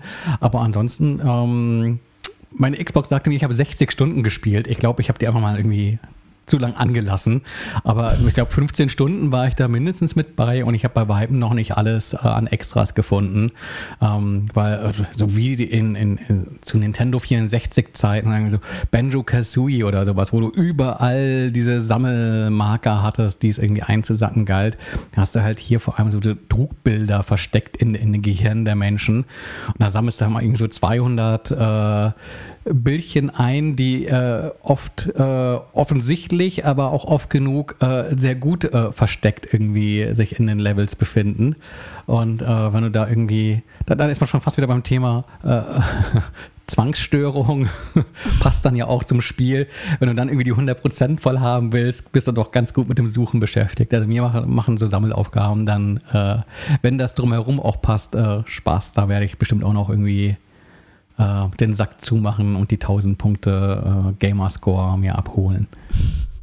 Ich finde äh, find das irgendwie ganz spannend. Der erste ist, äh, der erste Teil ist ein bisschen älter, oder? Der ist von 2005, glaube ich, ja. Ja, ja, ich, ich finde ich find das ganz spannend, weil dieses Spiel ja, ich finde, das hat einen sehr komischen Look. Also, es sieht nicht so aus, wie, wie Spiele heutzutage sonst so aussehen würden.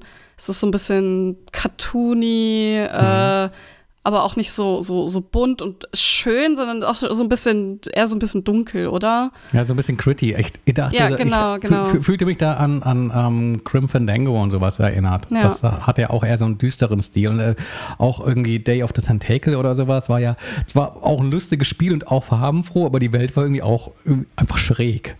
Mhm. Äh, es ist eher so ein, so ein bisschen Nostalgie, oder? Also ist es eher, ist es eher für Erwachsene, die den, den ersten Teil gespielt haben oder äh, auch irgendwie für, für glaub, jüngere für, für Kids, Zielgruppen? Für Kids ist das nichts, weil äh, okay. die sind einfach genervt von dem, von, von der vielen Story und ähm, also die ist jetzt nicht mega tiefgründig, aber die Themen sind schon so, dass man da irgendwie mal eine Minute drüber reflektieren kann. Ähm, ich glaube, äh, da würde ich jetzt irgendwie nicht äh, den, den 10-Jährigen vorsetzen. Und der 15-Jährige findet das bestimmt sowieso scheiße.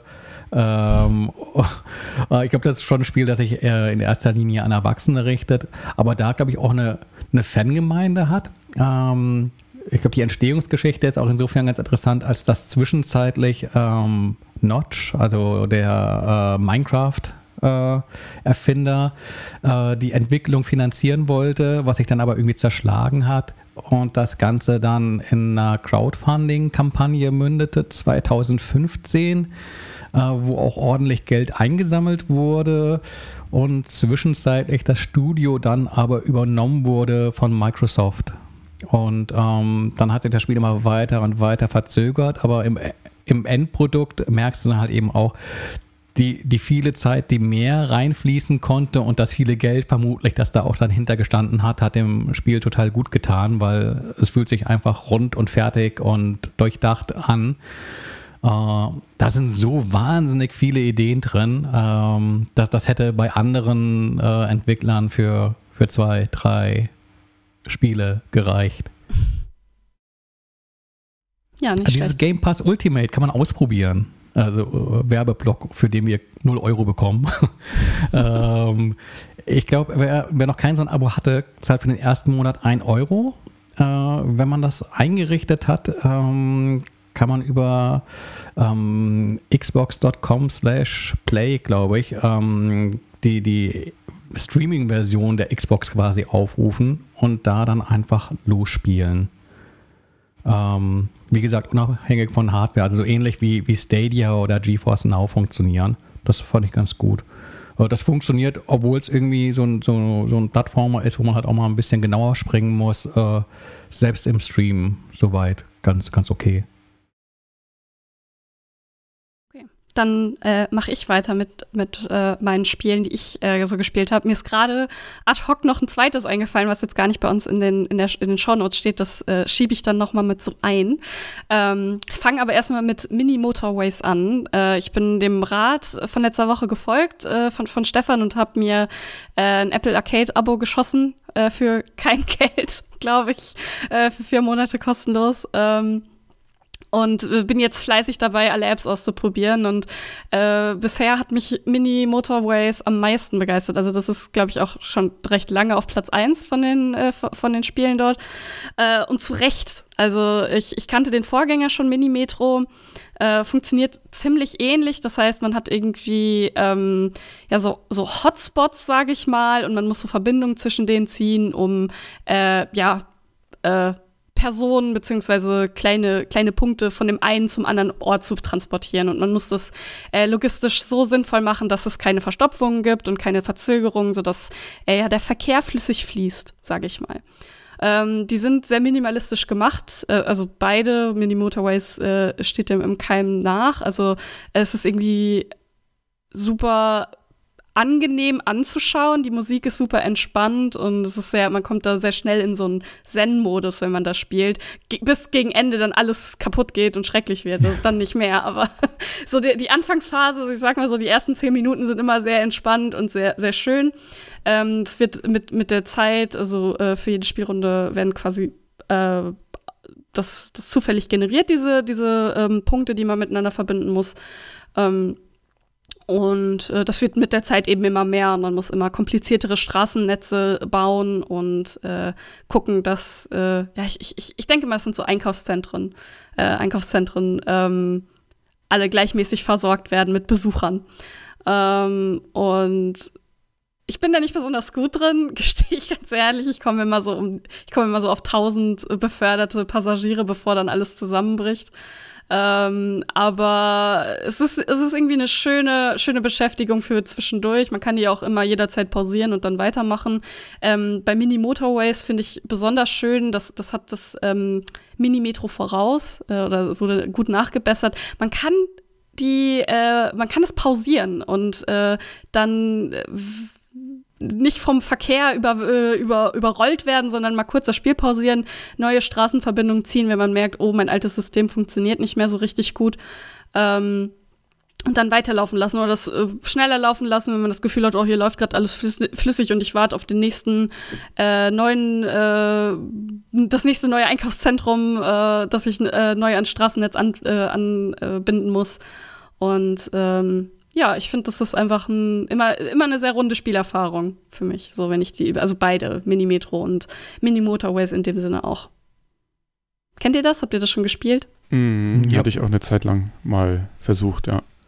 Ist auch gerade äh, noch relativ aktuell wieder, da es auf Steam auch erschienen ist. Hm, ja also ich finde es super schön, dass man das halt mit den Fingern, also haptisch irgendwie machen kann äh, am, am, Touchpad so. Äh, ich kann mir das nicht so richtig vorstellen, das mit äh, Maus und Tastatur zu spielen. Ja, wird auch gehen. Aber ich finde, das, ist ein, das ist ein perfektes Spiel für, für auf iPhone oder iPad mit, Ja. mit Touch-Bedienung. Ähm, und es ist sehr, wie du schon sagtest, sehr entspannend, finde ich auch.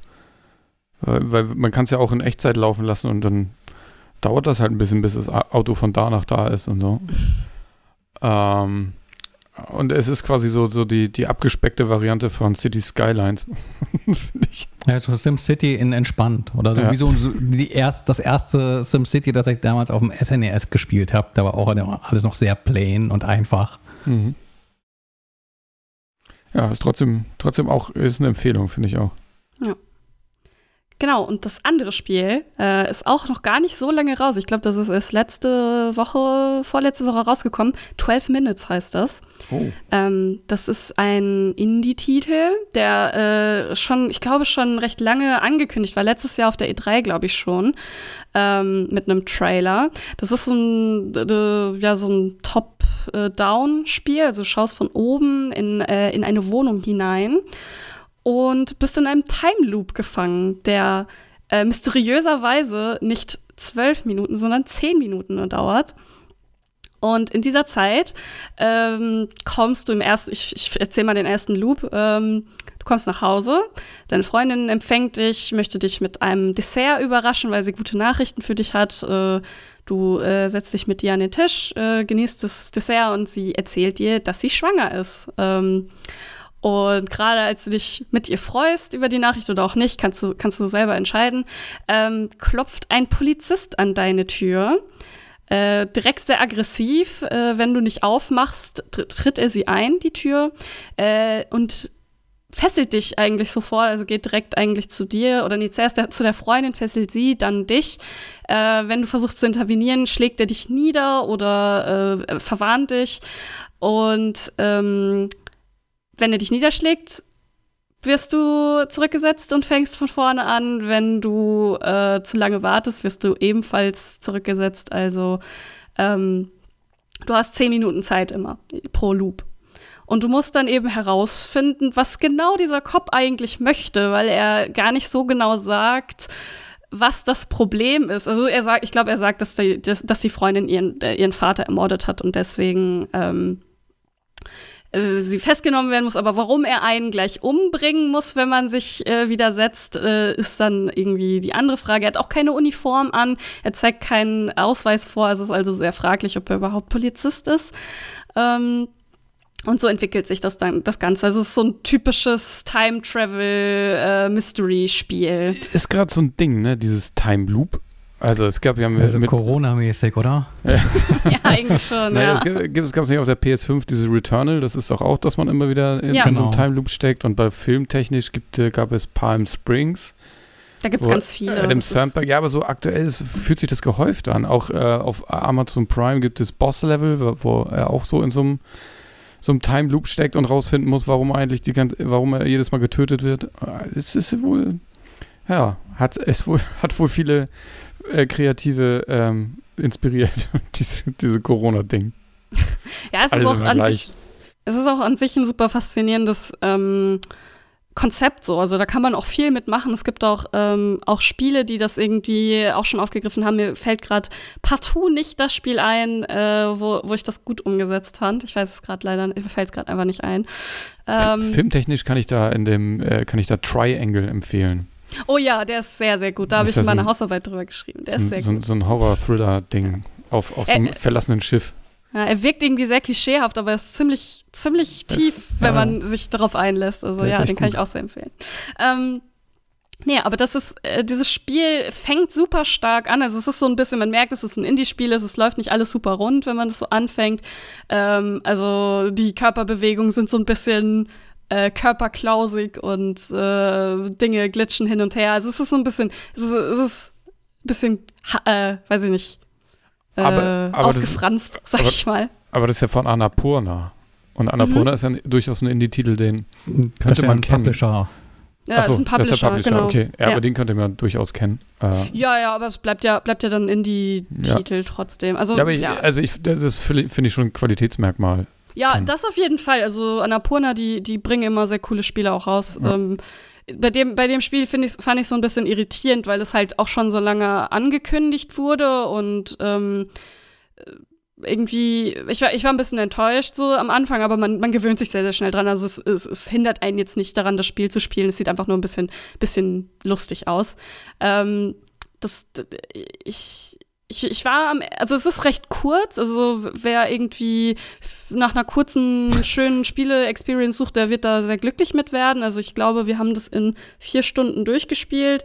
Wer so ein bisschen nicht, nicht, ich sag mal so, so Time-Travel erfahren ist, wird wahrscheinlich ein bisschen brauchen, um so ein bisschen dahinter zu kommen, wie man äh, auf, auf Story-Hinweise kommt und weiter voranschreitet und Fortschritte macht, im, warum die Dinge gerade so passieren, wie sie passieren. Ähm, aber ich glaube, selbst dann braucht man nicht mehr als sechs Stunden. Äh, genau, vier Stunden, drei bis vier Stunden würde ich, würde ich anpeilen. Und ähm, ich war am Ende so ein bisschen enttäuscht. Ich hatte das Gefühl, dass sie sehr viel mehr hätten machen können, sehr viel mehr mit diesem Konzept von Time Travel hätten anstellen können. Ähm, das, sie haben sich selbst so ein bisschen eingeschränkt, weil das die ganze Zeit nur am gleichen Ort spielt. Wenn sie, glaube ich, noch mal einen Ortswechsel drin gehabt hätten, wäre es noch mal ein bisschen spannender gewesen. Oder wäre es kein Kammerspiel mehr gewesen, ne? Genau, dann wäre es kein Kammerspiel mehr. Also da, da, wenn noch ein zusätzlicher Raum dazu gekommen wäre oder so durch Zufall, weil man es irgendwie rausfindet, so, so, so ein Kellerabteil oder irgendwie sowas. Das hätte dem, dem Spiel, glaube ich, echt gut getan. Öffnet um sich das, so eine Falltür plötzlich. Ja, ja, genau, irgendwie so. Also das hätte dem Spiel richtig gut getan, um das noch mal so ein bisschen aufzufrischen in der Mitte. Äh, so, so gegen Ende so, sich so ein bisschen zu stark wiederholt, was natürlich witzig ist, wenn, wenn man Time Loops erlebt, aber ähm, der, der Trick ist da ja trotzdem genug Abwechslung zu schaffen, dass man irgendwie äh, weiter Spaß damit hat. Ähm, Aber ich sehe gerade auf dem einen Screenshot hier ähm, den, den Teppich, finde ich so großartig. Wahrscheinlich hat er das Muster aus, aus, äh, aus dem Stanley Kubrick-Film, oder? ja, Shining, Shining, ja, ja. ja, genau. Ja, ich, ja, stimmt. Ich habe da, äh, ich dachte so, ah, das, ja, ich kenne diesen Teppich, aber ich habe irgendwie nicht drüber nachgedacht, woher. Ja, also passt durchaus ähm, dazu. Aber ja, äh, ich, ich finde es trotzdem äh, alles in allem sehr empfehlenswert, weil es irgendwie ähm, dann doch nicht super generisch ist, weil es ja auch so, so sowas in Spielen nicht so, so super oft gemacht wird bisher zumindest. Zumindest nicht in der Form. Ähm, kostet 20 Euro auf Steam. Ist, Und Spoiler, für ein Euro Er hat wieder irgendein Angebot gefunden. via, via, via Xbox Cloud Gaming Ah, als okay. Stream im Browser, also das gleiche wie bei Psychonauts 2. Kann man auch auf dem Mac oder iPhone oder iPad spielen, wenn man einen Controller hat, äh, einfach im Browser ohne Hardware. Ja. Ähm, ja. Also, ich kann mir auch gut vorstellen, dass das auf dem, auf dem iPad oder so sogar ziemlich gut funktioniert, weil das ist so, so Point-and-Click-mäßig. Also du hast nicht viel Gameplay-Elemente, sondern du steuerst eigentlich nur deine Figur dadurch, dass du irgendwie hinklickst da, wo sie hingehen soll, oder auf, äh, auf äh, Items klickst, die du irgendwie, mit denen du irgendwie was machen willst. Ähm, das heißt, das äh, würde, glaube ich, ziemlich gut funktionieren. So, das lohnt sich durchaus, äh, das dann auf dem äh, irgendwie auf einem mobilen Gerät zu Aber spielen oder dafür so. müssen die das nochmal umsetzen, ne? Ja, weil- wahrscheinlich, stimmt, das haben sie wahrscheinlich nicht. Aber kann, kann mir gut vorstellen, dass, das, dass sie das geplant haben, wenn das irgendwie gut, äh, gut ankommt. Ähm, genau, das, waren mein, das war meine Spielwoche so. Damit habe ich mich so beschäftigt. Ähm, womit ich mich auch beschäftigt habe, war die Gamescom, denn die ist diese Woche.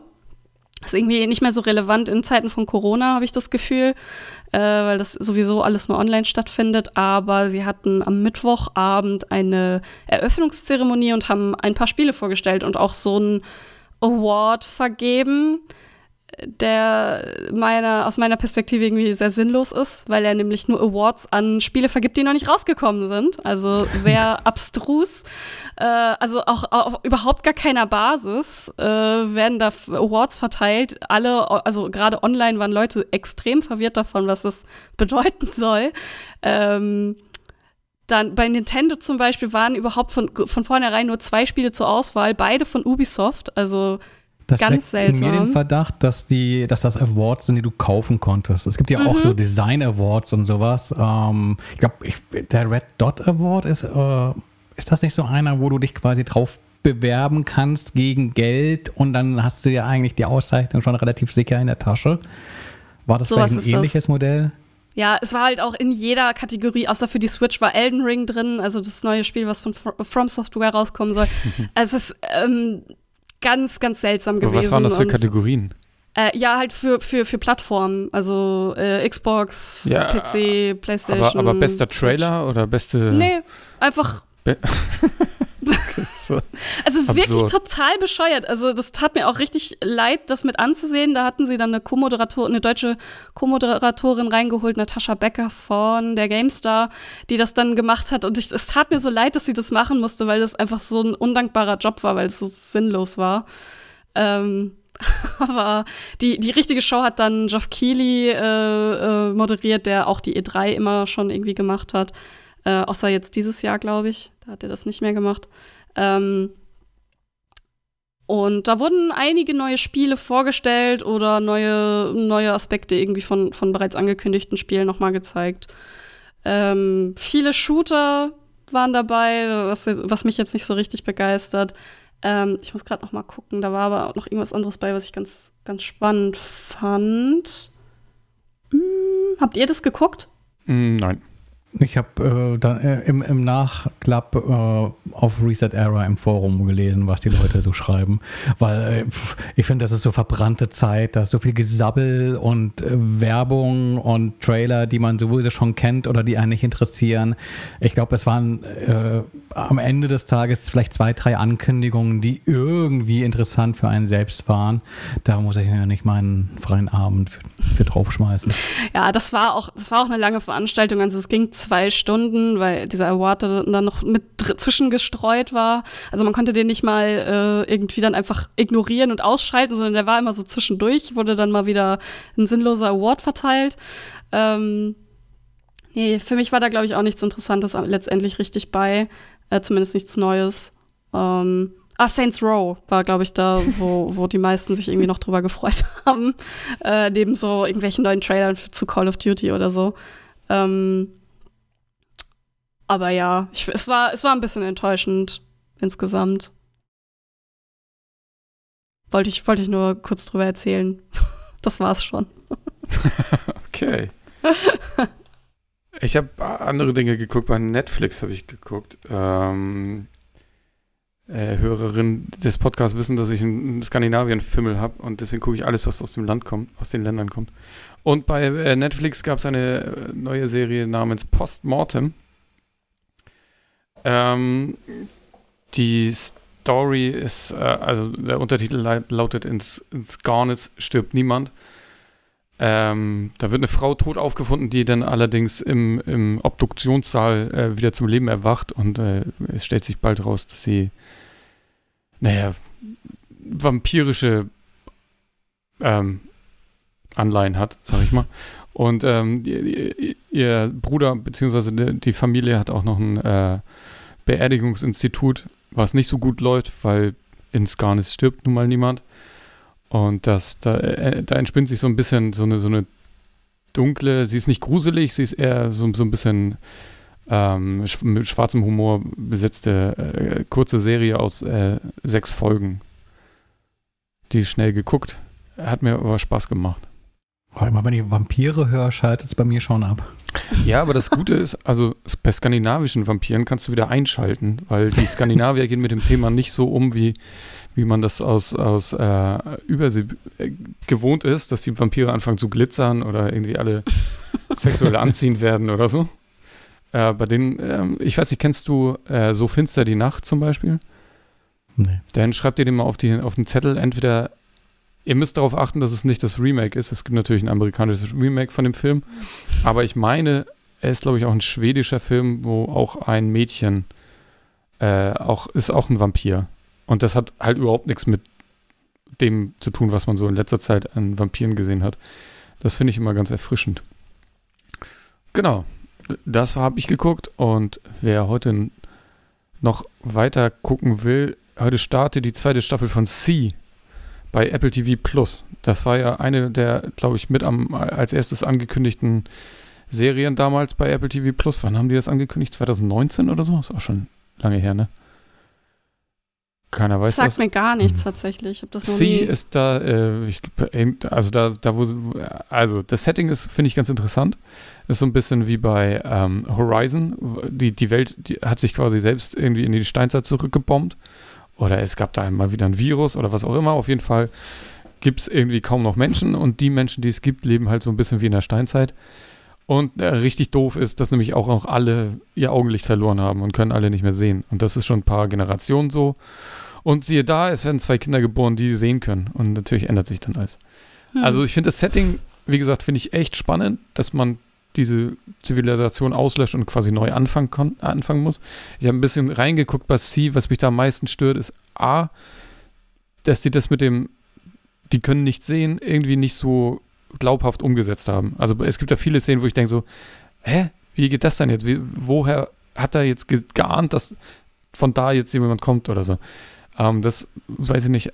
Da, da das habe ich, ähm, da konnte ich mich nicht so reinversetzen. Und äh, mich stört das auch so ein bisschen, aber das stört mich häufig bei so Apokalypse-Filmen, dass die, die sind ja naja, die sind ja, die waren ja mal, also es gab ja mal eine Zivilisation, die sind ja, ist ja jetzt kein fremder Planet oder so. Es gab ja schon mal was und die fang, machen genau die gleiche Scheiße wie, wie, wie vor, vor dem Unglück. Es gibt da irgendwie Clans, die gegeneinander nur im Krieg sind und äh, äh gegen, sich gegenseitig als Sklaven halten und denkst du, ja, was, das, das ist das, das ist euer Problem. Ihr, vielleicht solltet ihr euch darum kümmern, was zu essen zu finden oder so. Wenn man nichts sieht, ist vielleicht hat man da andere Schwierigkeiten. Ich weiß ja. nicht. Ich fand es nicht so äh, glaubhaft. Ähm, ich habe es nochmal versucht, da wieder reinzufinden, aber ich komme damit irgendwie nicht so richtig klar. Für, für ähm, Leute, die so, sowas irgendwie spannend finden, wenn auf einmal alle blind werden, kann ich Stadt der Blinden empfehlen. Das ist ein sehr cooler Film, ähm, wo nach und nach alle blind werden und das dauert ziemlich lange. Ähm, ist das mit Sandra Bullock? Äh, nee. Ich, Dann habe ich einen anderen Film im Kopf.